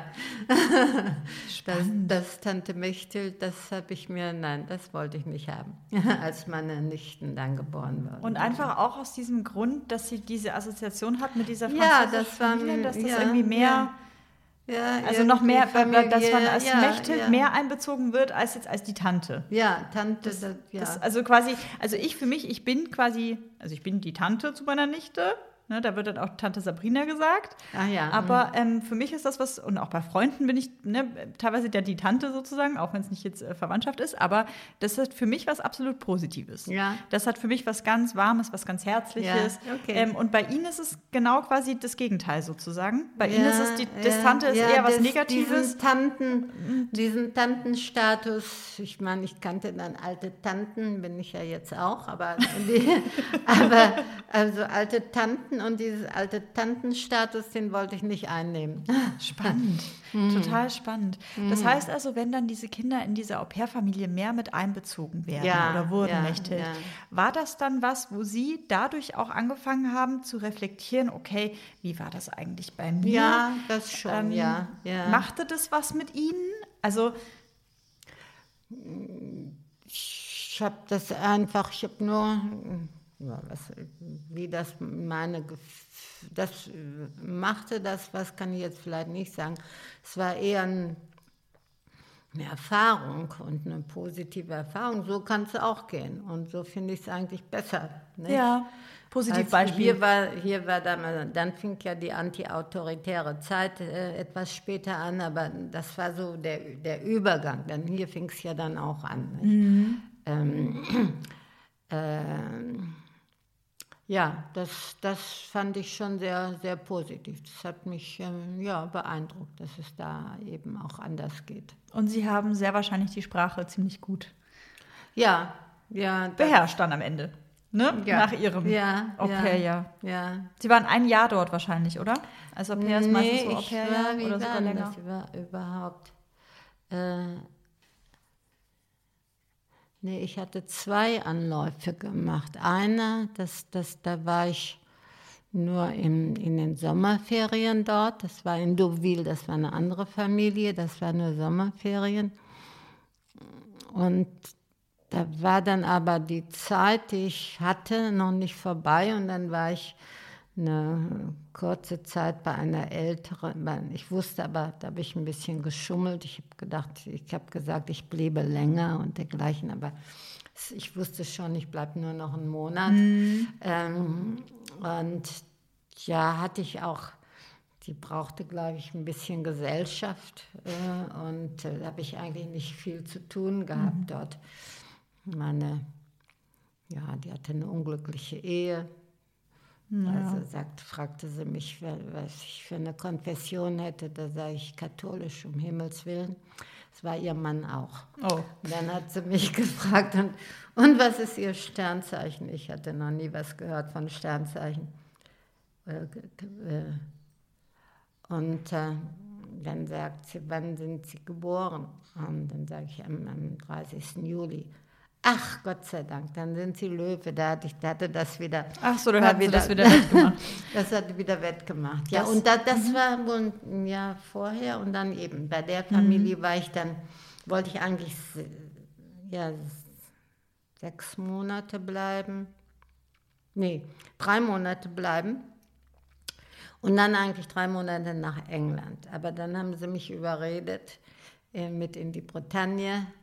Und dann hat, war ich am Ende dann, die haben sie gesagt, ja, wir können, können aber dann, wir haben Bekannte in London und da könnte ich dann, also nicht, die haben keine Kinder, keine Kleinen, aber da könnte ich dann, also mehr oder weniger zu Besuch dann noch sein. das waren dann, glaube ich, noch sechs Wochen.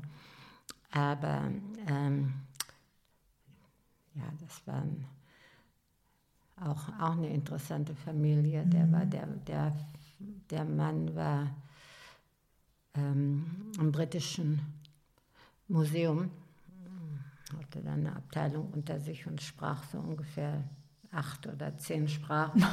Wahnsinn. ja. Wahnsinn. Also das Aber muss man das schon sagen, war quasi dann schon so eine Art Türöffner in die, in die große Welt. ja. Oder? Ähm, ja, wenn ich das so, Die, ja, ja, ne? ja.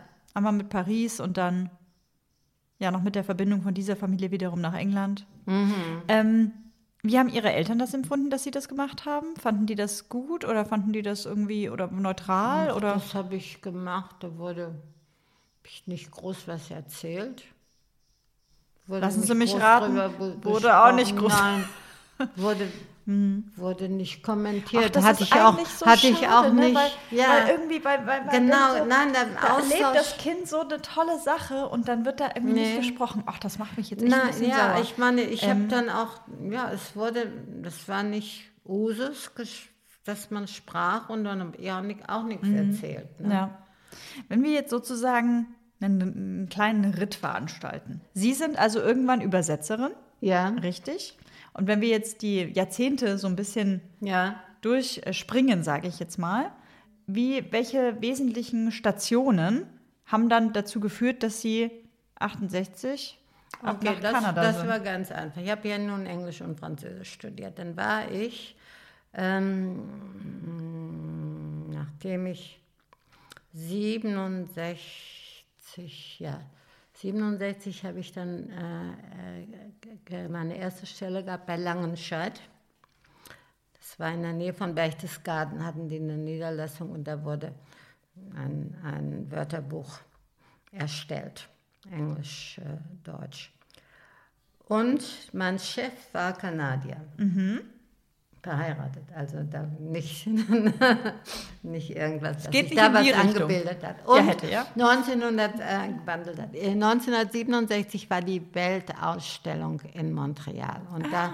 sprach die Welt von Montreal und man erfuhr von Montreal und vor allem, dass dort Englisch und Französisch gesprochen wird.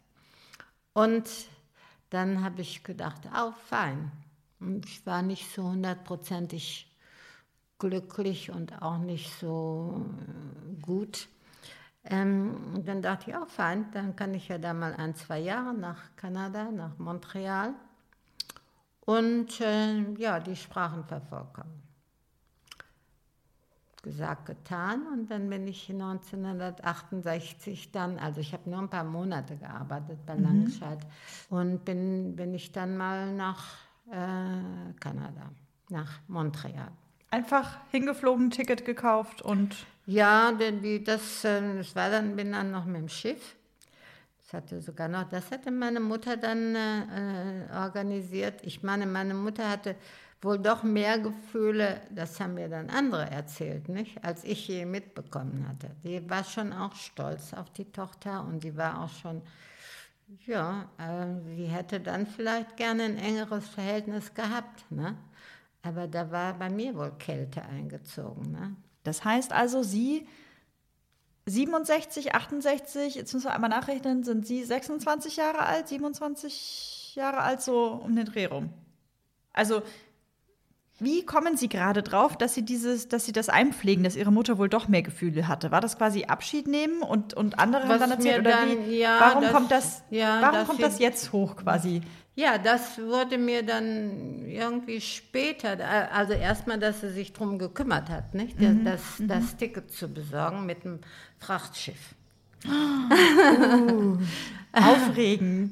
ja, äh, und äh, ja, vielleicht der Abschied dann und was man mir dann später wohl auch zugetragen hat, nicht? dass sie dann doch, doch, äh, äh, doch traurig war, ja, dass ich dann doch nicht mehr so rum war. Ne? Obwohl ich wollte ja eigentlich nur ein, zwei Jahre weg, ne? so zwei höchstens. Ja, ja, manchmal bildet Ja. sich, ergibt Ja. sich das Leben dann doch anders. Ähm, Frachtschiff, also mit dem Frachtschiff ab nach Kanada. Ja, Wie lange dauert die Fahrt oder hat die Fahrt gedauert? Die Fahrt hat, also es war, äh, damals gab es eben Frachtschiffe, ich glaube, das gab es auch dann noch später, es war die Holland-Amerika-Linie von Hamburg weg. Ähm, da waren immer Kabinen für äh, Passagiere. Äh, ich glaube, das Maximum war sechs ähm, Passagiere. Bei sieben hätte ein Arzt dabei sein müssen. Also das, das war irgend so ein Limit. Ich hatte aber eine Riesenkabine für mich alleine, war die äh, einzige Frau an Bord. Sie alleine auf dem Frachtschiff, nur unter Männern. Gab es denn dort auch, ich sag mal, sexistische Kommentare? Standen die Männer Schlange? Ähm, haben sie sich in der Kabine eingeschlossen? Wie kann ich mir das so, das so vorstellen? Also gab es da vielleicht jemanden, den Sie sympathisch fanden oder der Sie sympathisch fand? Ja, da hat sich äh, ein junger Engländer äh, für mich interessiert, was mir irgendwie äh, ja, seltsam vorkam. Warum interessiert man sich für mich? Und äh, äh, ja, er war äh, ein Freund, freundet mit, mit Prinz Charles. Echt? Ja, und er überführte einen Rolls-Royce nach New York. Also wir legten zuerst... Aber jetzt nicht im Auftrag von Prinz Charles, Nein, sondern nicht irgendwie Auftrag unabhängig von davon. Prinz Charles. Das war nur er. die- von- wie hieß der denn mit Vornamen? Der Engländer. Wenn ich das jetzt noch wüsste. Ich wusste es lange, aber ich habe es vergessen jetzt. Das macht nichts. Das macht nichts. Wie sah er denn aus? aber ähm, ja, er war, war groß, äh, sehr äh, männlich. äh, ja, interessant eigentlich. Das Interessanteste war, dass er sich für mich interessierte. Und, äh, aber ich glaube, es wurde ihm dann ein bisschen zu eng und dann ähm, wollte er sich wohl nicht binden. Ich weiß auch nicht, ob er verheiratet war oder das weiß ich nicht. Aber er hat sich dann zurückgezogen.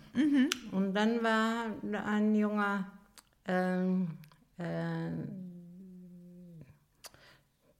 er war ähm, Radar, wie sagt man, ähm, also er war für die Kommunikation mit, mit dem Land äh, verantwortlich. Jetzt so ein Funker oder ja, so? Funker, ja, genau. Funker, ah, ja, ja. ja, genau. Dem hatte ich mich dann eigentlich in Montreal äh, verabredet. Der kam dann irgendwann mal, sagt, er kommt ja nach Montreal. Aber Den hatten Sie aber auch kennengelernt auf dem Schiff? Den habe ich auch okay. kennengelernt Wie lange hatten die, hat die Überfahrt gedauert? Die Überfahrt hat, glaube ich, sechs Tage, sechs oder sieben. Es hatte sich um einen Tag verzögert, denn da war der Kapitän sehr unglücklich. Man hatte ihn einen riesen Anker aufs Schiff geladen. Und jetzt war das nicht mehr ganz waagrecht. Das war etwas linkslastig, das Schiff. Oha. Und dann, dann kam, also er hatte dann schon Angst, dann kam ein bisschen Sturm auf und dann hat er einen Umweg, ist er gefahren. Und äh, ja, aber irgendwann sind wir dann in Halifax angekommen. Wenn Sie jetzt aber sagen sechs oder sieben Tage? Mhm. Nicht länger? Nee. Gibt ich es aber nicht, gedacht, es ist länger. weil es gibt doch auch heutzutage noch so eine Containerschiffverbindung, das aber dann doch deutlich länger dauert als sechs oder sieben Tage, oder? Von Europa in die USA. Oder fahren die vielleicht nur eine andere Route? Hm. Sechs oder sieben Tage, das hätte ich jetzt nicht gedacht. Ja, Meine jedenfalls. War wunderschönes Wetter. ach toll. Im Ärmelkanal äh, hätte mir schlecht werden können, denn alle, es waren, es waren sowieso nur drei Passagiere an Bord. Ja. Die hingen über der Reling und das war schon ein flaues Gefühl dann ne, im Magen. Und da habe ich gedacht, wenn ich mich jetzt gehen lasse, dann bin ich auch dabei. Aber das will ich nicht. Und dann haben sie sich zusammengerissen habe ich und mich dann. zusammengerissen, dann habe ich das geschafft, ja. Ja, und dann, Und dann kommen Sie da an in Halifax Ja, und ja. stehen in einem wildfremden Land, wo Sie vorher logischerweise noch nichts im Internet sich angucken konnten bei YouTube und drei Reportagen sich reinziehen konnten Ja, von, wie sieht es ja. denn da aus. Und sprechen die Sprache natürlich schon klar, Englisch, Französisch, ne, kommen Sie mit, mit, mit klar, beherrschen Sie. Und dann haben Sie sich ein Zimmer schon vorher organisiert gehabt oder Nein, standen Sie da mit dem Koffer und organisiert, überhaupt nichts. Nein. Das bin ich eigentlich. Ich muss mich immer äh, ins. Es passiert nichts. Ich bin kein Planer. Leider hat mir das auch. Aber ich muss mich ins kalte Wasser schmeißen, sonst passiert nichts. Echt, das halten Sie aus? Oh, ich würde ja kirre werden. Also ich bin schon eher Kategorie Planer. ich würde mich ja nicht sicher fühlen, glaube ich. Ja, klar, aber, aber dann wird nichts passieren wahrscheinlich. naja, jedenfalls in Halifax, da war ich ja noch, war es ja noch hin. Also mir hat ja schon gefallen, dass es nicht so schnell ging mit dem Flugzeug, ne? dass Ja. es diese Übergangszeit hat. Und in Halifax war ich ja auch noch nicht angekommen. Da war erst noch eine lange Zugfahrt dazwischen. Ja, und dann bin ich in Montreal angekommen. Da gab es sowas wie eine Bahnhofsmission, die einem so ein bisschen weiter half. Und da habe ich dann ein Zimmer, also ein kleines Zimmer war ich dann. Ah nein, nein, erst war ich beim, beim äh, YMCA, aber nicht YMCA, sondern WMCE. Das ist der christliche Verein junger Frauen. Ja, ja. Und die, ja. haben, die hatten ein Zimmer, da war ich da, war aber verhältnismäßig teuer, fand ich damals. Und dann war ich ein, zwei Wochen in einem kleinen Zimmer und dann bin ich in eine WG mit einem schweizerdeutschen Paar gezogen. Das war auch nicht lange. Ja, und dann muss ich ja jetzt was arbeiten. Ja, ja, ich wollte gerade sagen, also das Geld, wie, also die Reise, haben Sie sich wahrscheinlich was angespart und dann Ja. äh, das finanziert. Und für die erste Übergangszeit wahrscheinlich auch. Aber ich kann mir jetzt, oder war Ihr Vater mit der, mit der Praxis so gut laufen, dass die gesagt haben, hier Kind, jetzt hast du hier haben, mal. Nein, nein, ich kam mit, ich glaube, ich habe hab, neulich noch mein erstes Sparbuch da angeschaut, da waren so etwa 1300 Dollar drauf. Mit 1300 Dollar geht Mechthild einfach mal so oder fährt Mechthild einfach mal so in Anführungsstrichen mit dem Schiff. Ja, Ja. über den Ozean, über den Ja. Atlantik und Ja. macht sich auf nach Amerika bzw. Kanada und landet dann in Montreal. Ja. Ja, dann habe ich also mein allererster, achso, mein, mein erster Job war dann ähm, diese Dame, wo ich jetzt untergekommen war, in der WG. Ähm, die war Schweizerin und ich hatte ja gesagt, da war gerade die Weltausstellung gewesen. Und dann nach der Weltausstellung boomte es restaurantmäßig in Montreal. Bis dahin war das recht verschlafen gewesen und kulinarisch war da nicht groß was los. Aber jetzt machten denn, denn viele äh, auch Kellner und sonstige äh, Angestellte während der Weltausstellung haben sehr viel Geld gemacht. Sehr viel. Nicht immer, nicht immer rechtens, aber manche haben da abgesahnt.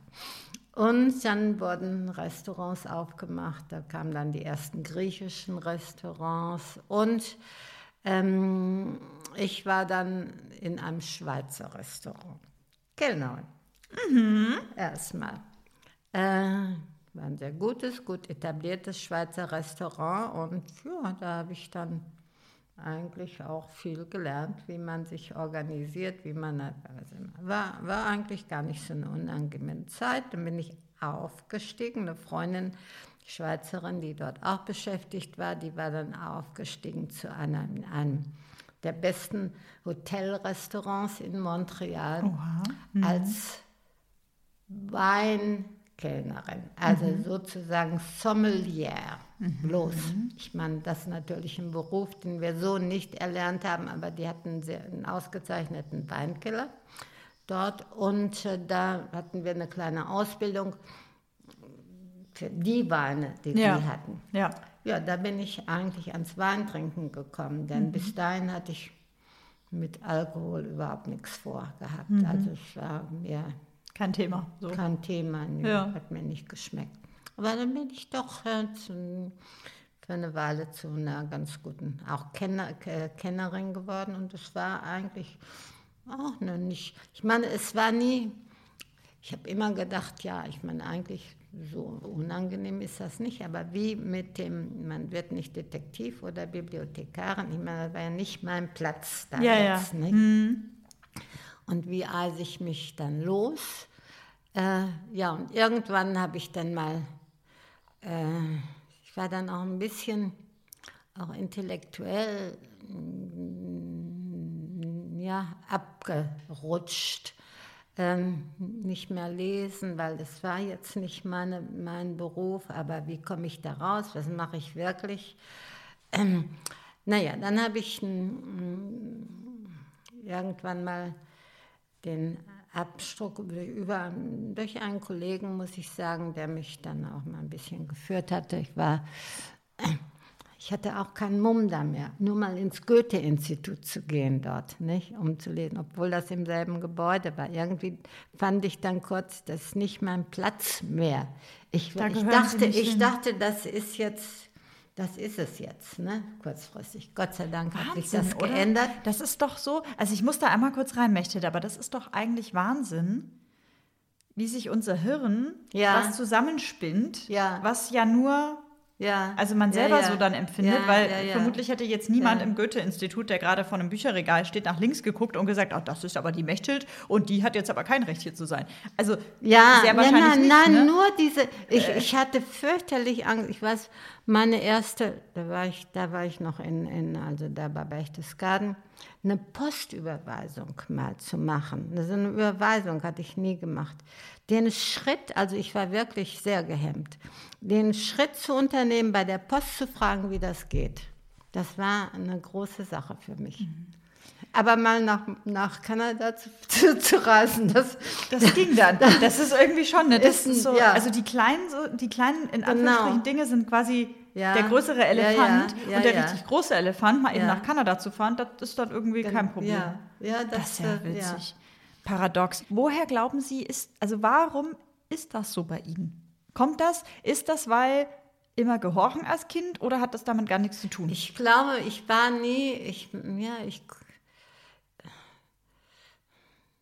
ja, ich, ich hatte eigentlich, ja, Selbstständigkeit war mir aberzogen worden. Wenn ich mal irgendeine Idee hatte früher, das war immer nicht, das wird gar nicht gehört, das war nicht, nee, das war, nee, ich meine, meine Mutter hat das nicht bewusst gemacht natürlich, aber ich bin verunsichert worden, wirklich, weil ich ja alles, was ich an Ideen hatte, war ja nichts. Ne?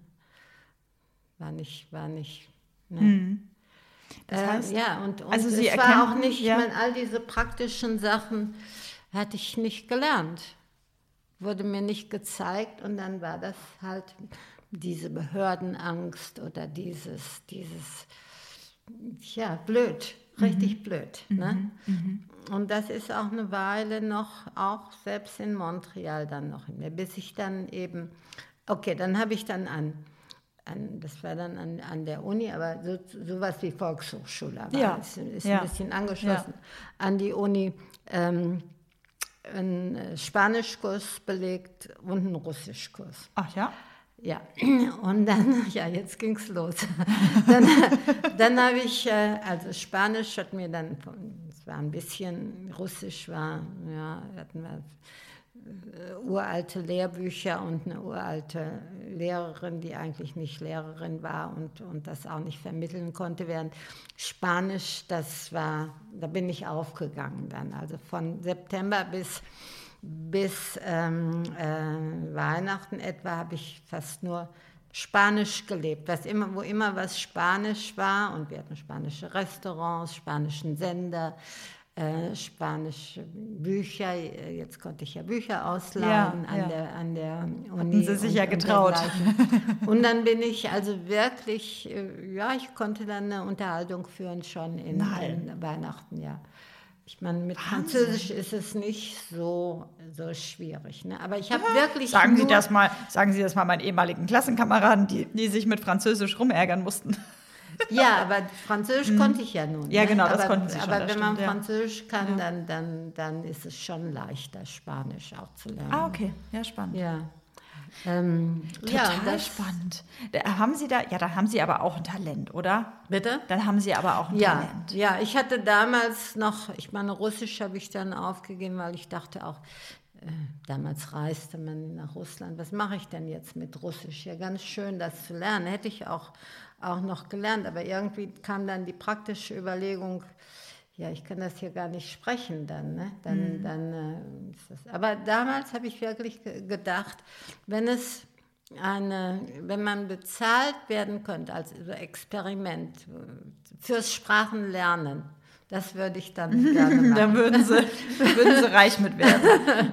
Ja, ja und dann äh, ja, habe ich Spanisch und dann sagt irgendwann meine war Professorin auch an der, an der Uni für eben eine spanische Literatur, fragte, was ich denn mache und dann sagte, sage ich, da war ich noch, noch ähm, im, also in diesem Restaurant als Weinstewardess, im langen Robe mit so einem Wein, äh, Tate Vin heißt das, kennen Sie dieses, diese kleinen Schälchen, wo man dann den Wein kostet und was, ja, was immer. Und dann sage ich, ja, ich bin, um Himmels Willen, Mechtelt, was haben Sie denn da verloren? Und dann habe ich, glaube ich, am nächsten Tag gekündigt.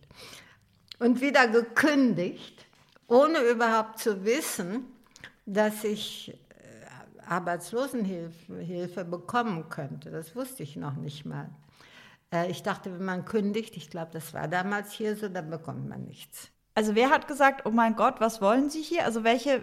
Da, das, Meine da konnte- Spanischlehrerin. Die, Ah. Also die hatte schon mitgekriegt, dass ich, äh, dass ich äh, da ganz gut unterwegs war und auch, äh, ja. Und die hat dann quasi und die gesagt, hat dann eben gesagt, die war so, so entsetzt, dass, was ich da mache, Mhm. dass sie gesagt hat, was, was haben Sie denn da verloren? nicht? dass Sie im Restaurant arbeiten sozusagen. Ja, genau. Das, Das, war, ah, okay. hat mir irgendwie ein Selbstbewusstsein mitgegeben und Ja. dann habe ich erstmal gekündigt. Aha. Ja, und, und dieser Spanischunterricht, der war, ähm, wir waren, wir waren, weiß nicht, 25, in der, da kam man nicht zum Sprechen. Und dann habe ich gleichzeitig dann am Samstag äh, an, bei einer privaten Sprachschule auch noch einen Kurs belegt, wo man eben sprach. Ja, und dann hat, ja, bin ich da wohl auch gut, gut angekommen und da waren, waren eben Englisch, Spanisch und alle möglichen äh, Sprachen wurden unterrichtet. Und dann hat wohl der Direktor der Schule dann eine äh, Englischlehrerin gefragt, was meinen Sie, könnte die Mechtelt auch, wie gut ist sie in Englisch und könnte die auch Englisch unterrichten? Und dann hat die gesagt, ja. Und dann kam ich an, an, an dann wurde ich ja, Sprachlehrerin. Das habe ich wahnsinnig gerne gemacht. In einer privaten Sprachschule sowas wie Berlitz gewesen. Verdient man nicht viel, aber ich bin immer gerne, äh, also es hat mir überhaupt nichts ausgemacht dann. Wie war das denn mit ähm, so rechtlichen Sachen wie Arbeitserlaubnis und Aufenthaltserlaubnis? Das hatte ich sofort. Ja, war das zu der Zeit so, dass man gesagt hat, ja, da kann jetzt einfach jeder kommen und arbeiten, was ja auch schön Also ist? man Oder- bekam sofort, für mich war das auch gar keine Frage, das war eine, eine Formsache. Ich kann mich nicht erinnern, ich muss wohl beim Arzt, ich glaube, ein ärztliches Zeugnis musste man beibringen. Ich bin auch irgend in München, das muss wohl das Konsulat gewesen sein, wo ich da vorgesprochen habe, aber ich hatte keinerlei Bedenken oder irgendwie Bauchflattern oder was, dass das nicht klappen könnte. Das war damals auch, auch nicht. Ich meine, natürlich, äh, als 80-Jährige hätten sie mich da jetzt nicht genommen, ne? aber ich meine, ich sprach die Sprachen, ich war jung, ich hatte ein Studium hinter mir. Ja, ich meine, da war, war ich keine Gefahr. Mhm. Für, also ich war, hatte sofort den sogenannten Landed Immigrant, das ist so wie die grüne Karte in Amerika, Status. Und die so. ist aber ja heutzutage nicht mehr ganz so einfach zu nee, bekommen. Nee. Deswegen, nee, deswegen ne, nee, aus dieser Perspektive raus bin ich gerade so erstaunt, dass das ja, quasi bei Ihnen. Nein, nein, das war, eigentlich war gar kein. Sehr easy wie war. gesagt, ich hatte, es war eine Formsache. Mhm. Für mich war das damals eine Formsache. Total kein, cool. Kein Problem. Richtig, richtig mhm. cool. So, Montreal, also Sie sprechen äh, Spanisch, Englisch, Französisch, geben Unterricht. Und dann war irgendwie klar, Sie bleiben da. Tja, das ging nicht so über Nacht, äh, äh, aber ich meine, die erste Zeit, als ich noch in, im Restaurant war, da erstmal hatte ich nur ein möbliertes Zimmer mit Dusche und, und Küchenbenutzung zu zweit. Ähm, also Dusche allein, Küchenbenutzung zu zweit. Und äh, äh, ja, dann, ja, dann bin ich dann umgezogen in schon eine, eine bessere Wohnung, größere und eben, eben ganz eigen. Und da hatte ich dann, ja, als ich dann mir Möbel kaufte, dann war das dann schon, das war dann aber schon, das war dann vielleicht nach drei Jahren, also dann, mhm. dann war das schon. Ja, die Sache war, ich meine, A, habe ich ja keine direkten Wurzeln hier, nicht? Das, das äh, hängt schon auch damit zusammen. Das zu Hause war immer, was es gar nicht mehr gab, ne, mhm. ne? in, in Schlesien, die, die längste Zeit. Dann hier ja, hier hätte ich dann auch wieder neu irgendwo in, natürlich in der Stadt anfangen müssen. Nicht? Mhm. Auch wieder anonym, wo ich niemanden kannte. Mhm. Und, und, und das warum dann? Ne? Also dann irgendwann hat sich das wohl dann ergeben, mehr oder weniger, mhm. wie gesagt, wieder nicht geplant, mhm. mhm.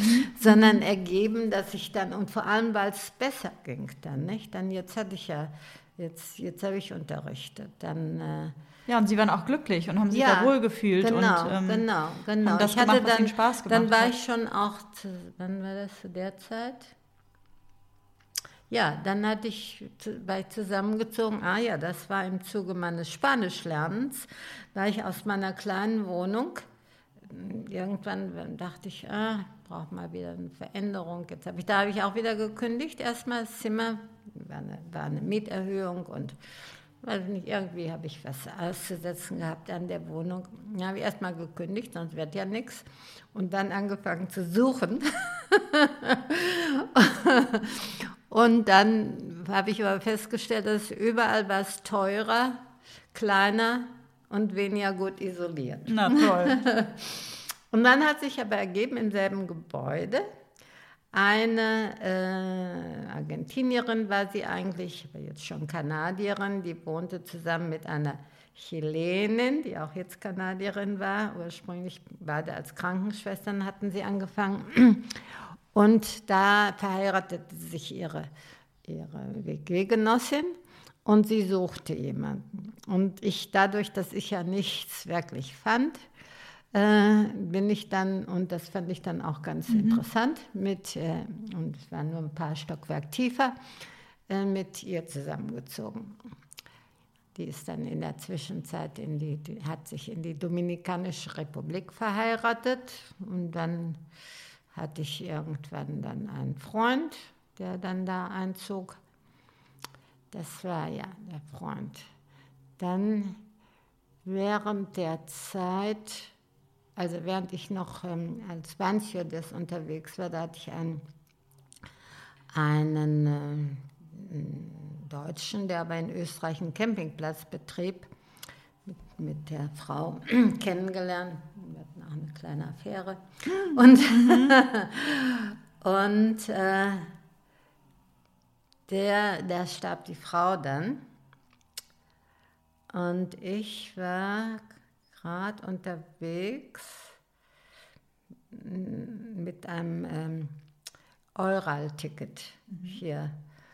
Und äh, ich weiß nicht, wir waren noch in Kontakt gewesen. Jedenfalls sagte er, ah, warum kommst du nicht mich besuchen? Äh, und da war ich dann in, in Imst, war das, in, Mhm. in Österreich. In Zürich hatten wir uns getroffen und dann da. Und etwas später dann, das war dann in dem Jahr Tschernobyl, ähm,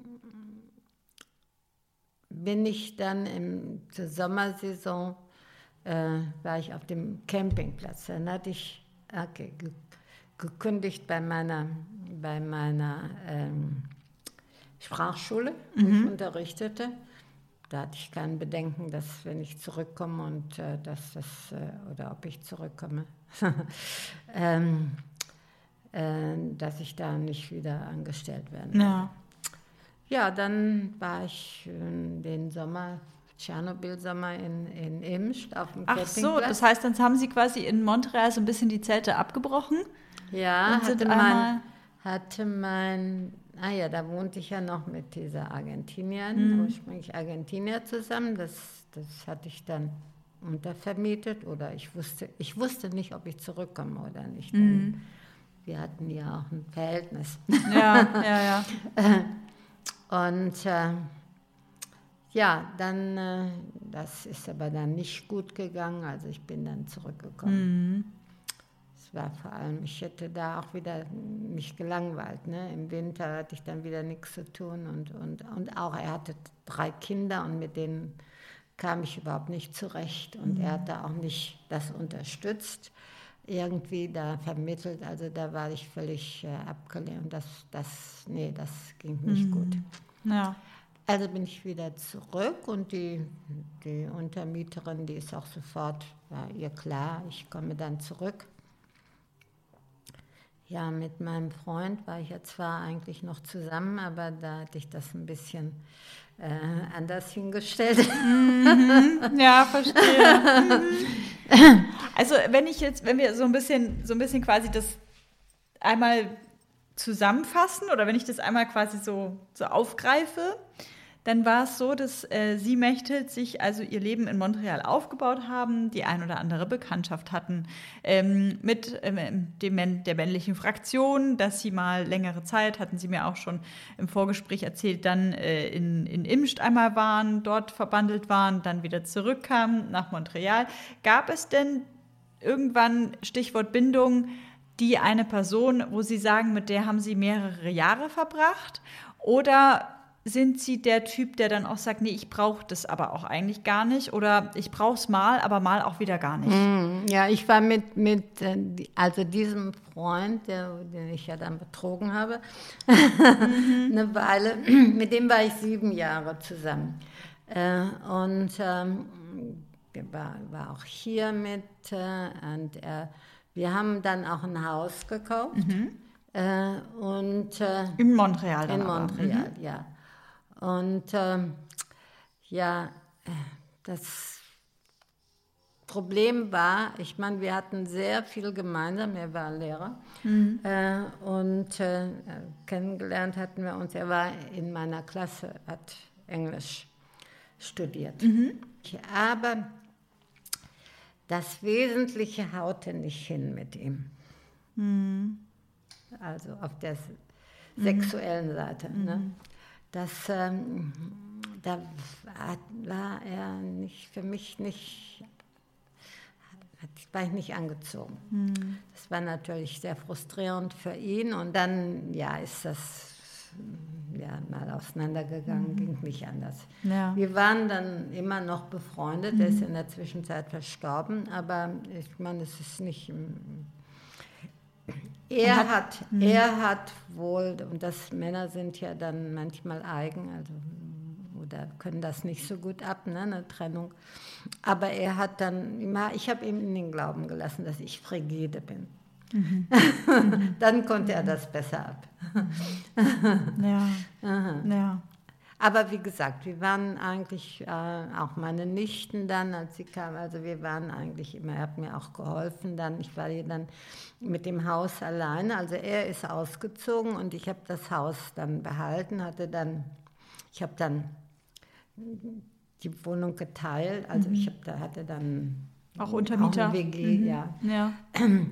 Und äh, ja, das, das habe ich dann, habe ich noch jetzt noch dieses Haus. Dieses, dieses Kanada, das ist ja, also ich meine, es ist ja eine riesige, jahrelange Zeitspanne.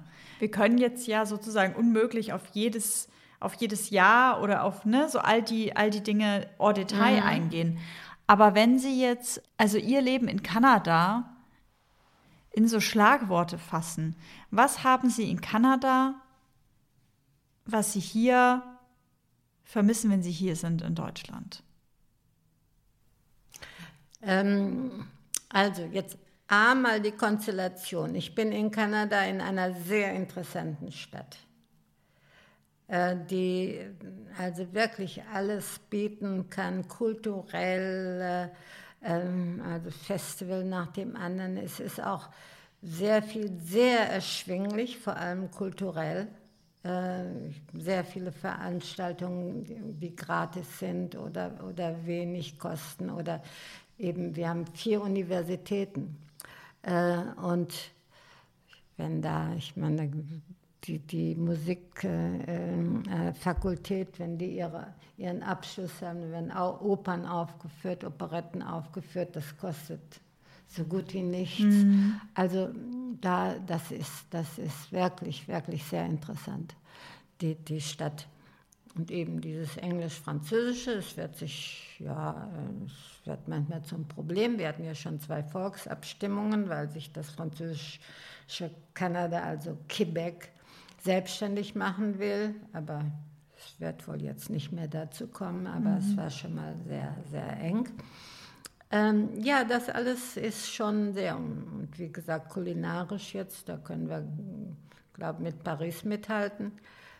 Es ist wirklich, wirklich, äh, ja, es, es ist auch eine, es ist eine Großstadt, aber es ist nicht so beängstigend großstädtisch. Ne? Es ist vielleicht eher wie München. So.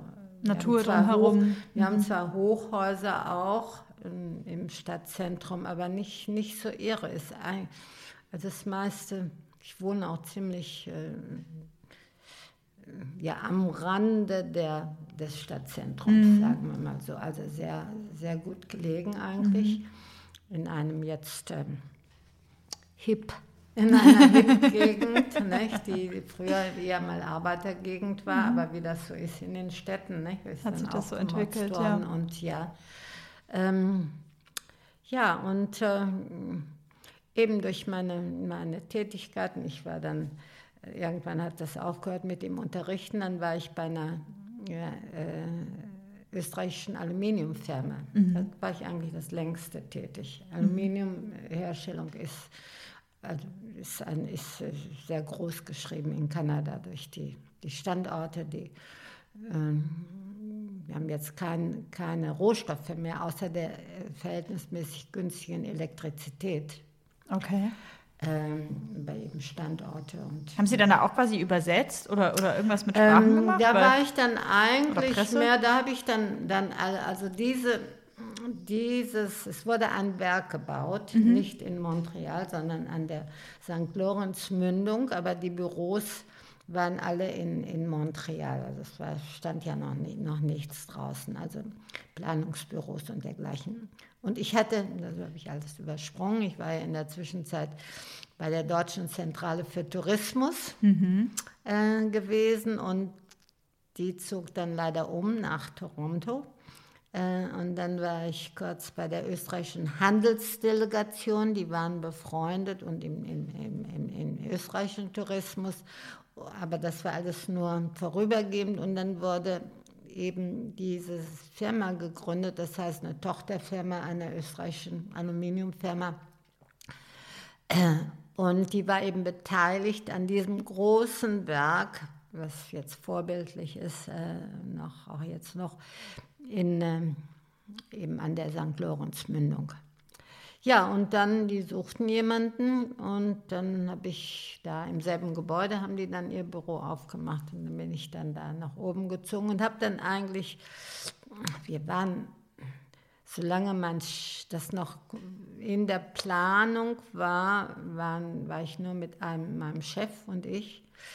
Ähm, und dann war ich dann meistens später, als dann die Produktion anlief, war ich alleine. Dort. Was haben Sie denn da gemacht? Welche Tätigkeit? Ja, ich habe also Büro. Ich habe dann, mhm. ich meine, jetzt muss Aluminium wird verkauft und transportiert. Ich meine, all diese Papiere und mhm. dann Rieseninvestitionen, das sind Millionen durch meine, durch die, meine Bank gegangen, also mhm. durch die Bank, mit der ich zu tun hatte. Die, die Zahlungen Spannend. und diese, mhm. ja, die, die, die Abwicklungen. Und äh, ja, mich selbst managen. Mhm, mhm.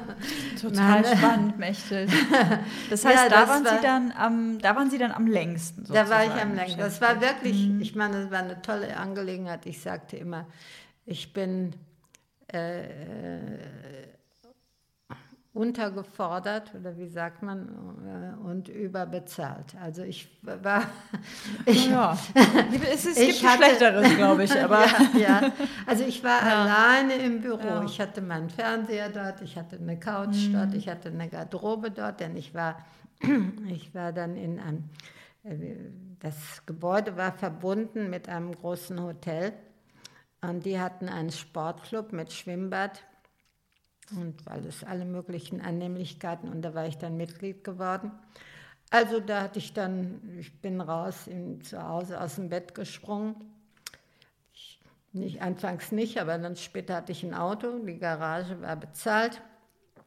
Und dann bin ich erstmal frühstücken gegangen. Äh, das war alles Teil dieser mhm. Sportgeschichte, Angelegenheit. Und und, äh, und Zeitung gelesen und palabert und dann schwimmen. Ich habe nicht Großsport, aber die hatten ein Schwimmbad, geheiztes Schwimmbad im Freien. Mhm, toll. Bei 30 Grad unter Null war das trotzdem noch geheizt und man, wir haben, sind, haben geschwommen. Boah, Wahnsinn. Das gibt es jetzt, das haben sie jetzt. Jetzt ja. gibt es das nicht ja. mehr. Also im Winter ist da jetzt kein Schwimmbad mehr. weil im Winter wird also, äh, Montreal aber richtig, richtig kalt. Ja, Winter ist Winter. Winter ne? ist Winter, ja. ne? Und deswegen ist dann auch eher der Winter hier in Deutschland, weil der ist noch angenehmerer Winter, richtig? Also das ist jetzt eine andere Geschichte, warum ich jetzt im Winter hier bin. Denn Irgendwann mal wurde ich, äh, bin ich ausgeschieden aus diesem äh, Aluminium. Äh, äh, ich hatte dann auch Krebs und wurde 65 und dann haben sie gesagt, jetzt ist es mal Zeit. Eigentlich hätte man mir nicht kündigen können, ne? Mhm. ähm, denn man, Alter und Krankheit ist kein Grund. Mm. in, in, äh, man muss nicht in, ja. in, ja, zum Glück. Rente also, gehen. Ne? Ja. Nein. Aber es war dann wahrscheinlich auch an der Zeit und es war ganz gut, dass man mich so ein bisschen rausgedrängelt hat. und ähm, ja, dann hatte ich aber schon während der ganzen Zeit hatte ich schon einen, war ich schon Stadtführerin geworden auch. In Montreal? In Montreal. Mhm.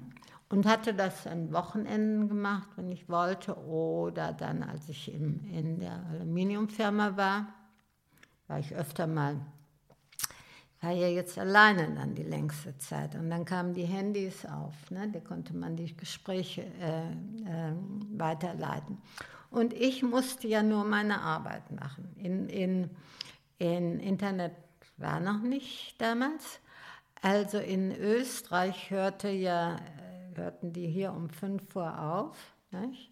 Und dann war es 11 Uhr in Kanada. Mhm. Da rückte mir niemand mehr auf die Pelle. Mhm.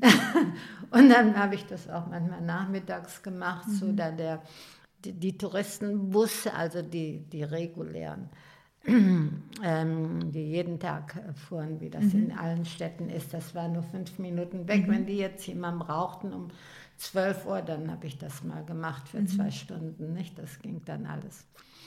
Ja, und das habe ich dann, nachdem ich in Rente war, eben öfter gemacht, häufiger gemacht noch. Und weil im Winter?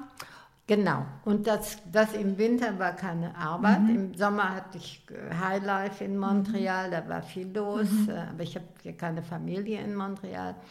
Also, und dann im, im Winter dann Weihnacht, Weihnachtsmärkte, Familie äh, und, und eben da nichts los. Dann habe ich, also Hat sich so der Ursprünglich Rhythmus. war ich halt halt Besuch, aber dann war ich eine Weile bei meiner ehemaligen Chefin vom Tourismus, vom Deutschen, die ist in, in Bayern und die ging dann an, die war auch jetzt in Rente und, und ging dann auch zwei, drei Monate auf Reisen. Und dann war ich bei ihr während der Zeit. Aber auf Ewigkeiten ging das auch nicht und dann habe ich mich eben entschlossen, irgendwie statt Kreuzfahrten oder sonstige Sachen eben jetzt hier ein zweites Standbein zu haben. Ja, weil Und hier in der Nähe von Köln auch, glaube ich, ihr Bruder eben, lebt, der ne? wohnt, Also ja, der wohnt hier nur, hier, der wohnt hier nur, kann ich eine zu Straße Fuß eine weiter. halbe Stunde, Ach, bitte? super. Ja, Ja, ja. ja, eben. Und äh, das brauche ich dann doch ein bisschen Familie, ein bisschen Deutschland, ein bisschen Weihnachten, ein bisschen Karneval feiern habe ich gelernt. Und äh, äh, ja, das war eigentlich bis eben Corona, habe ich das noch immer gemacht. Äh, äh, ja, die beste von, also ich hatte zwei Welten. Nicht? Toll. Richtig, Und- richtig cool, Mechthild. Ja. Ähm, das heißt, Sie haben vorhin gesagt, also, ne, dass Sie jetzt keine Familie haben in Montreal, aber dass Sie mit der Krebserkrankung, ich weiß nicht, ob Sie darüber sprechen wollen. Wenn nein, ist es auch völlig okay. Aber das ist ja dann schon auch noch mal krass, wenn du, wenn du dann durch sowas in Anführungsstrichen alleine durch musst und du hast halt hoffentlich gute Freunde, die einen stützen und die da sind und hoffentlich gute Ärzte. Ja, ich hatte, Aber ich meine, ich hatte, ja, irgendwie hatte ich mal, ja, der hatte wohl gedacht, das ist es. Aber, er, aber auf der anderen Seite, ich fühlte mich gut aufgehoben bei den Ärzten und ich finde, es ist fast schlimmer, also selbst während der Zeit, es ist schlimmer, wenn man irgendwo in einer Situation ist, wo man nichts entscheiden kann oder was entscheiden müsste und nicht weiß, was, wie mache ich es richtig, während, während ich da, als ich in Behandlung war, äh, ich konnte nichts machen. Ich musste, ich musste mich den Ärzten anvertrauen und ich weiß nicht so das richtig, obwohl ich, ja, ich habe anders gelebt. Ich hab, ähm, bin mehr ausgegangen, bin, bin sehr sparsam eigentlich. Und das habe ich dann mal dran gegeben, weil ich dachte, ja, was, was, was, was soll's. Und äh, ja, und manche Sachen, oh, das werde ich wohl zum letzten Mal machen. Und, äh, aber diese, ich habe ich hab in anderen Situationen mehr Angst gehabt, komischerweise, als wenn man ganz hilflos ist. Ich meine, ich bin, man ist da auch hilflos, aber man kann sich nicht helfen. Ich weiß nicht, äh, ob Sie wissen, was ich meine, wenn man Ja, Sie können ja nicht, Sie haben es ja nicht in der eigenen Hand. ja, genau. Also Sie sind genau. ja Also angewiesen kann, auf Hilfe von anderen. Ich kann jetzt nichts falsch machen. Ich muss nichts. Ich, Mhm. Sicher, ich meine, man, man, muss, man muss auch mithelfen. Ja, dass du und vielleicht vom. Kopf her positiv machen, rausgehen oder kein- ne, keine ja, Ahnung, ja, aber- Mhm. Ja, ja, ja. Also ich, äh, ja. Und es war dann auch, ich habe trotz, ich meine, ich hatte es jetzt, Behandlung war, ich war Gebärmutterhalskrebs. Und Behandlung war nicht Operation, sondern Bestrahlung, also Radio. ähm, Wie sagt man? ja, oder Chemo oder. Chemo war eigentlich, wie man mir immer sagte, nur zur Unterstützung Okay. der, also ich habe keine Haare verloren und, äh, und äh, ich hatte auch, mein Körper ist eigentlich, der weiß immer, was er braucht, ne? was, was sie mir dann anempfohlen hatten, was ich essen sollte. Darauf hatte ich schon immer, hatte ich dann in der Zeit Lust sowieso. Das hatte ich dann schon zu Hause. Als Okay, sie sagten, das ja. sollte ich jetzt. Ja, das spannend. hat mein, mein Körper hat das schon gewollt. Ne? Ähm, Also das war, war hauptsächlich äh, die, die ähm, Bestrahlung. Ne? Da ist jetzt mein, mein Verdauungssystem in Mitleidenschaft gezogen worden. Ist ja alles etwas schwach, aber, aber ich habe keine größeren, also keinen künstlichen Ausgang oder irgendwelche Sachen, was hätte sein können. Ne? Ja, und ich meine, wenn Sie da ähm, Anfang Mitte 60 waren, jetzt sind Sie 80 Jahre alt, Ja. leben jetzt quasi schon 15 Jahre Postkrebs. also ja, ja, ja, ja, das, ja, ähm, ja. Ja, und ich habe auch während der Zeit, ich hatte zwar eine, ich war ja alleine im Büro, ist Mhm. ja nicht leicht, jemanden dann zu finden. Ne? Ich hatte dann, dann jemanden dann im Büro, ich, aber, ich war aber auch noch so gut wie jeden Tag trotzdem im Büro. hat Ihnen das auch ähm, Halt gegeben? Ja, ja. Ja, ich wollte nicht als jetzt nur die Krebspatientin abgestempelt worden werden. Ne? Das, das, das, äh, nee, nicht, dass man reduziert wird auf Krebs. Das, das äh, wollte ich nicht. Ja, äh, und das war dann so, der, dass ich dann ausstieg dort. Und dann eben, ja, Tourismus und, und sonst mein Leben. Ich habe viel, ja, im Winter war ich hier, im Sommer hatte ich, äh, ja, war ich zwar be- beschäftigt, aber ich hatte sehr viel, ich weiß nicht, ob Sie das kennen, diese Einrichtung Couchsurfer. Ja, Couchsurfing, ja. ja. Hier habe ich also sehr viele Couchsurfer aufgenommen. Cool. Äh, Das ist ja jetzt die Zeit, dass, ich meine, Corona hat das alles unterbrochen, dass ähm, nach dem Abitur geht man ja gerne auf Reisen. Ja. Jetzt, ne? Und dann gibt es dieses Work-and-Travel-Programm und Kanada ist da mit dabei. Genau. Und dann habe ich sehr viel, ich meine, ich, ich, man kann sich die ja aussuchen, wie man haben will. Ne? Und ich hatte dann, muss ich sagen, sehr viele deutsche junge Leute oder sonst Europäer. Ist einfach leichter, man Ja. muss nichts erklären Ja. groß. Ne? Und außerdem habe ich dann auch, ja, ich blieb ein bisschen am Ball, denn diese, ne, diese jüngere Generation kenne ich ja sonst nicht. Ja, ja, das stimmt. Und ja, das war sehr interessant eigentlich. Ich habe eigentlich, ja, es sind dann drei, so drei Tage, manchmal ein bisschen länger. Und das war dann halt, also mit den Stadtrundfahrten und den, und den Couchsurfern und manchmal auch Besuch, ähm, ja, war dann mein Sommer ausgeführt. Und den vielen Festivals.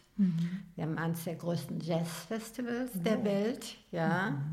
Und sehr gute, ja. Und, und eben alles, was draußen ist, ist, ist gratis. Und äh, da- Toll. Also, da kann man von, also ich war noch nie in Kanada tatsächlich. Obwohl, ja, stimmt, ich war einmal in Vancouver, aber äh, quasi nur von Seattle einmal über die Grenze gefahren. Aber sonst habe ich noch nichts von Kanada mitbekommen. Mhm.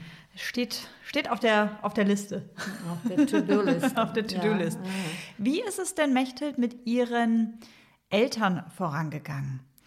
Ähm, die Meine- werden ja, ja auch immer älter, ne? Und Sie haben ja auch vorhin auch schon gesagt, dass äh, später Ihnen mal gespiegelt wurde von Bekannten, Verwandten, wie auch immer wahrscheinlich, dass Ihre Mutter da schon ein bisschen unter dieser Trennung gelitten hat oder dass sie dann doch stolzer war auf ihre Tochter, als sie es ähm, Ihnen vielleicht jemals gezeigt, geschweige denn gesagt Mhm. Ja, hat. ja. Ähm, wie, wie kann ich mir das so, so vorstellen? Ja, ich meine, damals ich kam ich ja noch einmal im Jahr und das auch nicht jedes Jahr nicht, nach Deutschland. Und meine Eltern sind äh, recht früh gestorben, Ja. schon mit ähm, 66 und 68, äh, kurz, Oh. kurz äh, hintereinander. Wie, wie alt sie waren gestorben. Sie dann? Also Ihre Eltern, ne, eben mit, mit, mit Mitte, Mitte, Ende 60 gestorben, sind ja Mhm. Sie gerade mal ja so um die 40 Jahre alt. Mhm. Und dann war das ja auch eine Zeit, wo Sie wahrscheinlich die auch oft nicht gesehen haben, weil Sie sind ja Eben, erst mit ja. 30 ne, quasi rüber nach Kanada und dann nicht jedes Ja, Jahr. genau, genau, ja, Mhm. genau, ja. Das war dann ja, ja, meine Mutter ist an Krebs gestorben, Mhm. Kehlkopfkrebs. Und äh, ja, das war dann, war ich war leider einen Tag zu spät gekommen, als sie, als sie starb. Dann, ähm, ich war schon hier gewesen eine, Weile, aber dann war meine, meine Schwägerin ist Krankenschwester, die, wir hatten uns dann abgelöst, naja, jedenfalls ist das dann, sind die verhältnismäßig früh gestorben, ja. Mhm. Ah, und Sie hätten gern noch sich verabschiedet, aber haben es nicht Ja, mehr rechtzeitig ja. geschafft. Gab es da, als Ihre Mutter dann schon erkrankt war, ähm, nochmal ein Telefonat oder irgendein Gespräch, was. Also ich meine, Sie haben ja schon zu Anfang gesagt, dass man viele Dinge auch nicht mehr erklären konnte. G gab es sowas in die Richtung, also ansatzweise? Dann auch nicht. Man, ich war, wie, wie lange war ich dann hier, als ich schon, schon krank war und bettlägerig und, äh, und äh, äh, äh, also auch nicht mehr rausging, weil sie war auch deformiert dann durch äh, Kehlkopf. Nee, es war Kiefer. Kehlkopf, sondern Ki- der Kiefer, Kiefer. war, ja. Also wirklich so ein richtig tiefes Gespräch haben wir nie geführt. Nee. Hätten Nee, Sie ja wahrscheinlich nicht. gern einmal gehabt, ne? Ja, aber das war dann jetzt auch wieder nicht der Zeitpunkt, nicht? Ja, absolut, absolut. Ja, ja. Ja. Ja, verständlich. Mhm. Haben Sie darüber mal mit Ihrem Bruder gesprochen? Oder vielleicht auch mit Ihrer Schwägerin? Also war das mal irgendwie so ein. Meine Schwägerin, ja, eigentlich nicht, nein. Meine Schwägerin hat eine sehr, also ähm, meine Freundinnen auch, die sehen meine Mutter ganz anders als ich. Ne? Die sehen sie eigentlich sehr viel positiver Ja? als ja, ja. Und meine, meine Schwägerin sagt auch immer, das ist die beste äh, Schwiegermutter, die ich mir vorstellen kann. Ja. Und die hat sie auch nicht lange als Schwiegermutter gehabt. Sie war dann schwanger mit dem ersten, mit ihrer ersten Tochter, aber das haben sie ihr nicht mehr gesagt, weil, weil sie war schon also sterbenskrank. Und dann wollte man quasi nicht noch. Mhm. Hm. Ja. Ja, aber so ist es ja auch oft, ne? Das von außen oder von Mhm. anderen, also jeder hat ja so seine eigene persönliche Wahrnehmung und ähm, jede Person hat ja auch eine, eine eigene Wahrheit und eine andere Ja. Mhm. Perspektive. Deswegen ist das ja quasi nichts, was richtig oder was falsch ist oder was man Ja, darf oder auch ja, nicht darf. Ja, ja. Ja, ja. Mit dem Vater, also haben Ihre Eltern Sie mal in Kanada besucht? War das mal? Nein, da war, das Ja. war noch zu der Zeit, also es hätte möglich sein können, wo ich, ja, da wohnte ich noch zu beengt und ja, solange ich äh, im, äh, im Restaurantbetrieb da war, das habe ich nie gesagt. Ne? Das, das, da, das war auch einer der Gründe, ich wollte nicht mit eigenem eingezogenem Schwanz zurück. Ne? Und dann also da habe ich schon damals gesagt, ich unterrichte an einer privaten Sprachschule, was sich dann bewahrheitet hat. Aber äh, äh, nee, das, das habe ich, meine Mutter wäre wohl, wohl gern gekommen. Das habe ich ein bisschen abgeblockt, muss ich sagen. Äh, aber das war dann meine Scham. ne? Da habe ich mich geschämt ein bisschen, was ich. Weil da waren Sie dann noch nicht die an Wahrheit, dann wäre die Wahrheit ans Licht gekommen und das, äh, das äh, ja, wollte ich dann nicht. Ne? Dann wären sie nicht mehr so stolz gewesen vielleicht. Ich meine, in, in, äh, in äh, Kanada ist das ganz anders. Da ist jeder, ja, das ist nicht, nicht so verpönt wie jetzt hier auch nicht mehr. Ne? Aber man hier damals gesagt hat, ich arbeite als Kellnerin, das wäre schon sehr schlecht angekommen. Ne? Wie sieht da sozusagen Ihr, Ihr Plan fürs, ähm, fürs weitere Alter, fürs weitere Leben aus? Also wie stellen Sie sich, Sie lachen, ne? Sie grinsen mich ja, an. Ist wieder mit Plan, ne? Ja, ja, ja, okay, verstehe. Es wird eigentlich nichts geplant.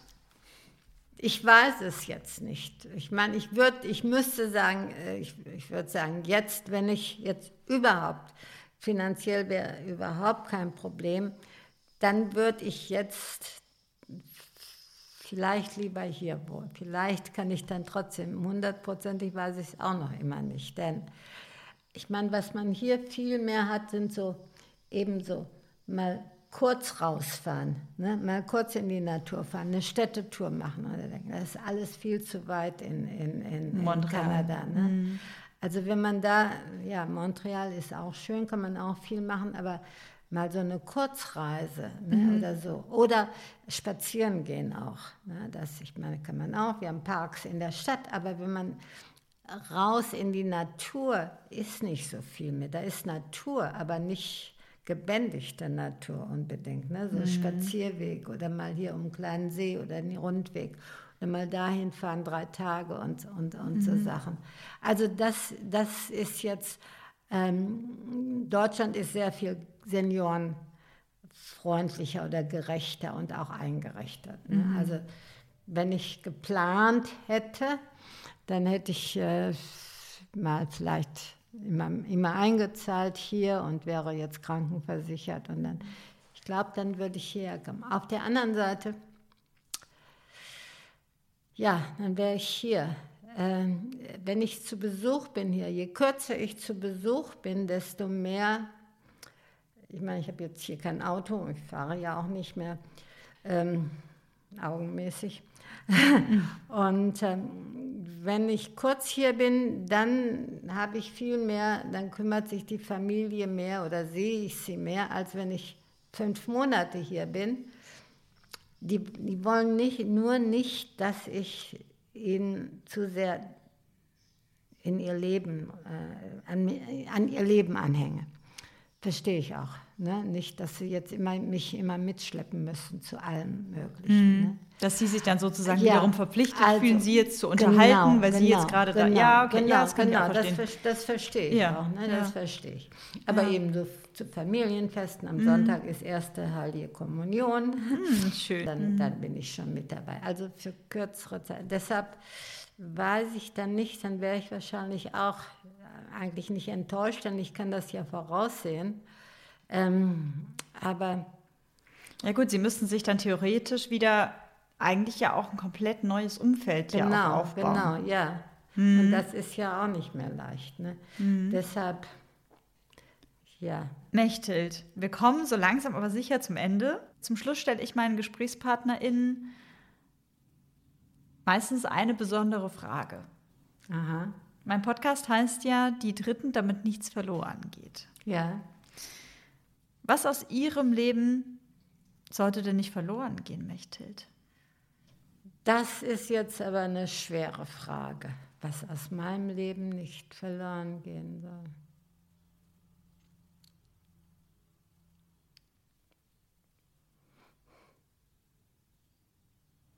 Die ist zu schwer, die Frage. Kann ich nicht beantworten. War, wüsste ich nichts. Nein, ehrlich nicht. Und was würden Sie einer jüngeren Generation, wie mir zum Beispiel, oder vielleicht auch Menschen, die jetzt um die 40, 50 Jahre alt sind, was würden Sie uns allen mit auf den Weg geben?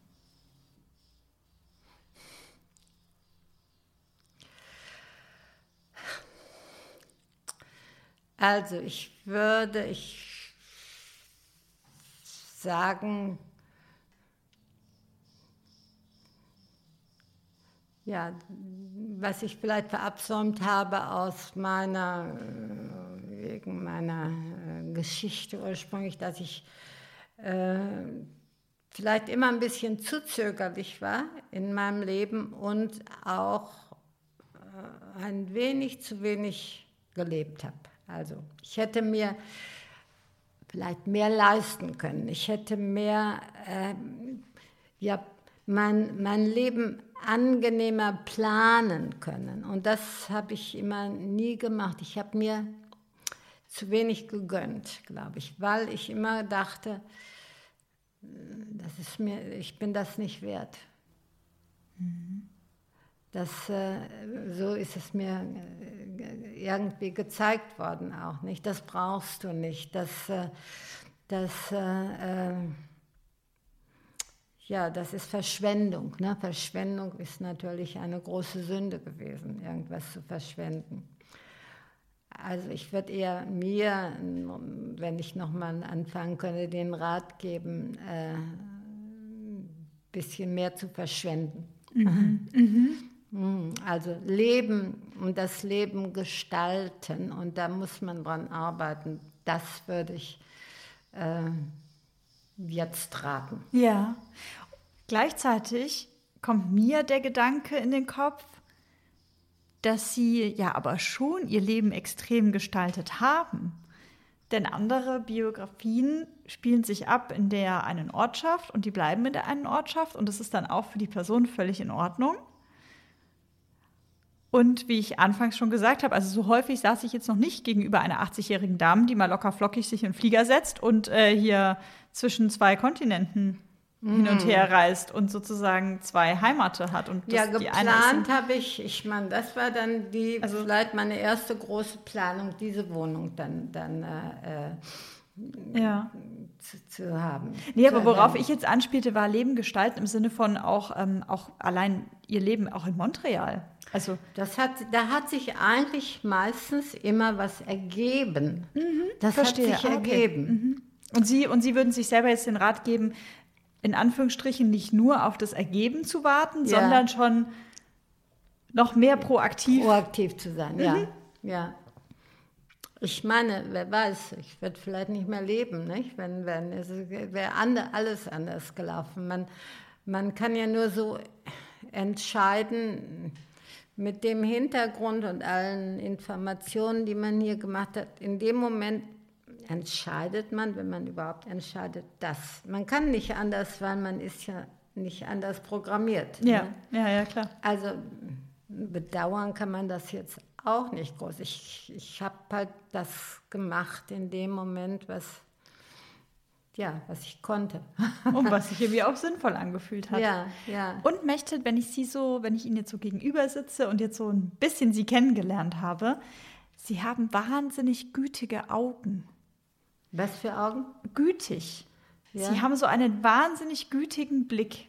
Ah ja. Das denke ich mir schon die ganze Zeit. Ist, ist das auch was, was Sie sich auch zu eigen machen würden, wenn Sie, wenn Sie das jetzt so von mir hören, dass Sie auch sagen würden, ja, ich glaube, ich habe schon irgendwie ein gutes Herz oder Ja, ich habe, ich glaube, ich meine, seit ich weiß, dass ich, meine, seit ich meine Schüchternheit abgelegt habe, nicht, äh, war ich eigentlich immer dann in meinem, meinem Beruf, und das brauche ich auch, mit Menschen zusammen. Und ich bin gern mit Menschen zusammen. Ich bin, haben Sie auch gemerkt, äh, Sie stellen jetzt die Fragen, aber meistens bin ich diejenige, die neugierig ist und Fragen stellt. Äh, Also ich habe Menschen gerne und bin gern mit Menschen zusammen. Nicht? Wenn, ja, das merkt man. Das, äh, das äh, ja, habe ich eben Aufholbedarf gehabt, vielleicht von früher. Nicht? Und deshalb habe ich mich im Restaurant wohlgefühlt. Ich habe mich ähm, ja, bei der Deutschen Zentrale für Tourismus, da war ja alles Mögliche. Als ich dann allein im Büro war, da hatte ich ja dann schon, war ich ja auch schon Stadtführerin. Also Genau. das war dann der Ausgleich. ne? Ja, ja. Und äh, äh, ja, ich äh, bin, ja, das Ein ist, Menschenfreund. Ich, ein Menschenfreund, ja. Ja, Mhm. ja. ja. Wie sehen denn Ihre Pläne aus, Mechthild, jetzt für die nächsten Monate? Wann geht's wieder nach Montreal? Also Ähm, am 18. fliege ich. Mhm, wir sprechen im Mai, muss man einmal sagen. Die Im Folge wird Mai. nicht im Mai erscheinen, die wird wesentlich später erscheinen. Okay, Aber also am ja. 18. Mai fliege ich. Und dann hoffe ich, ich habe nämlich schon wieder äh, einige Stadtrundfahrten, von denen etliche ähm, storniert sind in der Zwischenzeit schon, aber ich habe so den, der, der Sommer ist jetzt gespickt, mal erstmal mit, mit geplanten Stadtrundfahrten. Schön. Couchsurfer werde ich noch nicht, äh, noch nicht haben. Im Ende des Jahres, äh, Ende des Sommers kommt meine Freundin, also meine ehemalige Chefin vom Tourismus nach Montreal. Toll. Sind wir ein paar, eine Woche so zusammen. Also zu, erst ist sie bei mir, aber sie ist gerne unabhängig und ist dann noch einen Monat in der Nähe in einem Airbnb. Äh, und äh, ja, und dann plane ich eben für September gehen, geht die, das Universitätsjahr an und dass ich dann, ich brauche immer jemanden in der Wohnung, wenn ich nicht da bin. Da ist jetzt jemand auch. Ja. Und dann, äh, aber die sieht jetzt Ende des Monats aus.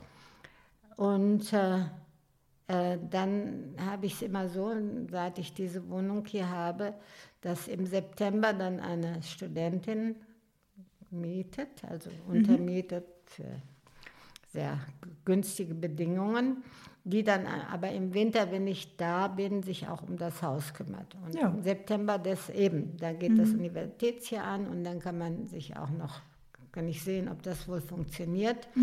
Und von November bis April Sind ich Sie dann wieder wieder, gerne hier sein. Ja. Oh, wie spannend. Mechthild. Ich danke Ihnen sehr für Ihr Vertrauen. Wir haben uns ja super spontan verabredet, muss man auch dazu sagen. Jetzt haben wir noch nicht mehr, ich wollte irgendwann mal einen Kaffee machen. Das machen wir gleich, ganz in Ruhe. Okay, ja, Machen wir okay, gleich. geht das noch. Natürlich geht das noch. Ich sage vielen, vielen lieben Dank. Okay. Und ich wünsche Ihnen alles, alles Gute, dass Mhm. Sie ganz viel Spaß haben im Sommer bei sämtlichen Führungen ähm, Mhm. durch Montreal. Ähm, sprechen Sie dann eigentlich Deutsch oder Französisch, wenn Sie die Führung Also geben? im Moment, ähm, ich, ich, Oder ist das nein, egal? Engl, ich hatte Eng, Eng, Haupt, also Englisch und Französisch, ich, Englisch und deutsche Führung. Ähm, Französisch, A, komme ich nicht ganz zurecht mit der französischen Mentalität manchmal. Das geht aber manchen frankophonen Quebecern auch so. Franzosen können schon schwierig sein. Und außerdem, wenn die Franzosen nach Quebec kommen, dann wollen sie irgendwie nicht schon wieder eine Deutsche. Die haben sie da genug in, in Frankreich. Und sie wollen ja auch den, man spricht ja ein eigenes Französisch in, in äh, Quebec, ne? also so ein bisschen wie bayerisch ah, okay. Ja. äh, äh, im Vergleich zu anderen äh, äh, Dialekten, ja, ja. Regionen und dann Dialekten, ja. Ähm, also das habe ich dann, das wollte, das war Arbeit für mich. Ich möchte Spaß haben, wenn ich, äh, wenn ich. Wenn Sie schon arbeiten. Wenn ich schon arbeite, ja. Also das, ich meine, das Ja. ist, ist eigentlich wunderbar. Man, man ist zweieinhalb, drei Stunden mit dieser Gruppe. Ich mache eben meistens dann die, die Rundfahrten, ne? Mhm. wenn sie, dann sind sie, weiß ich nicht, zwei Tage oder eine Nacht manchmal nur in Montreal. Ja. Mechthild, ich wünsche Ihnen alles, alles Gute. Vielen, vielen Dank Okay. für Ihr Vertrauen. Und dann sage ich bis bald mal in Montreal. Okay, ja. Solange noch habe ich ein Haus, noch habe ich Platz. Aber das wird mir jetzt, ich meine, ein Haus ist ja nicht wie eine Wohnung. Man kann nicht einfach einen, äh, den, den Schlüssel äh, umdrehen. Ne? Exakt, exakt. Das heißt, ich habe den Wink mit dem Zaunpfeil verstanden. Ich muss mich beeilen. Ja. ja. Tschüss, Mechthild. Ja, okay, tschüss. Das war mal wieder eine XXL-Folge extra von mir für euch. Und einmal ein wenig unbezahlte Werbung für Montreal bzw. Kanada. Ich hoffe, ihr habt die Zeit mit Mechthild genauso genossen wie ich. Gefühlt hätte ich ihr ja noch ewig zuhören können. Wenn alles gut geht, dann könnt ihr euch Ende des Jahres auf eine kleine und sehr besondere Extra-Folge freuen. Vielleicht erscheint sie auch erst im Januar 2023. Da muss ich mal gucken, wie ich dazu komme.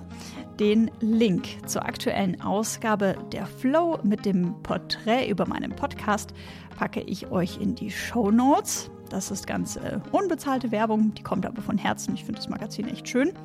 Ähm, ihr erreicht mich wie immer bei Instagram unter die Dritten der Podcast oder natürlich auch ähm, über eine E-Mail an die Dritten Podcast at outlook.de.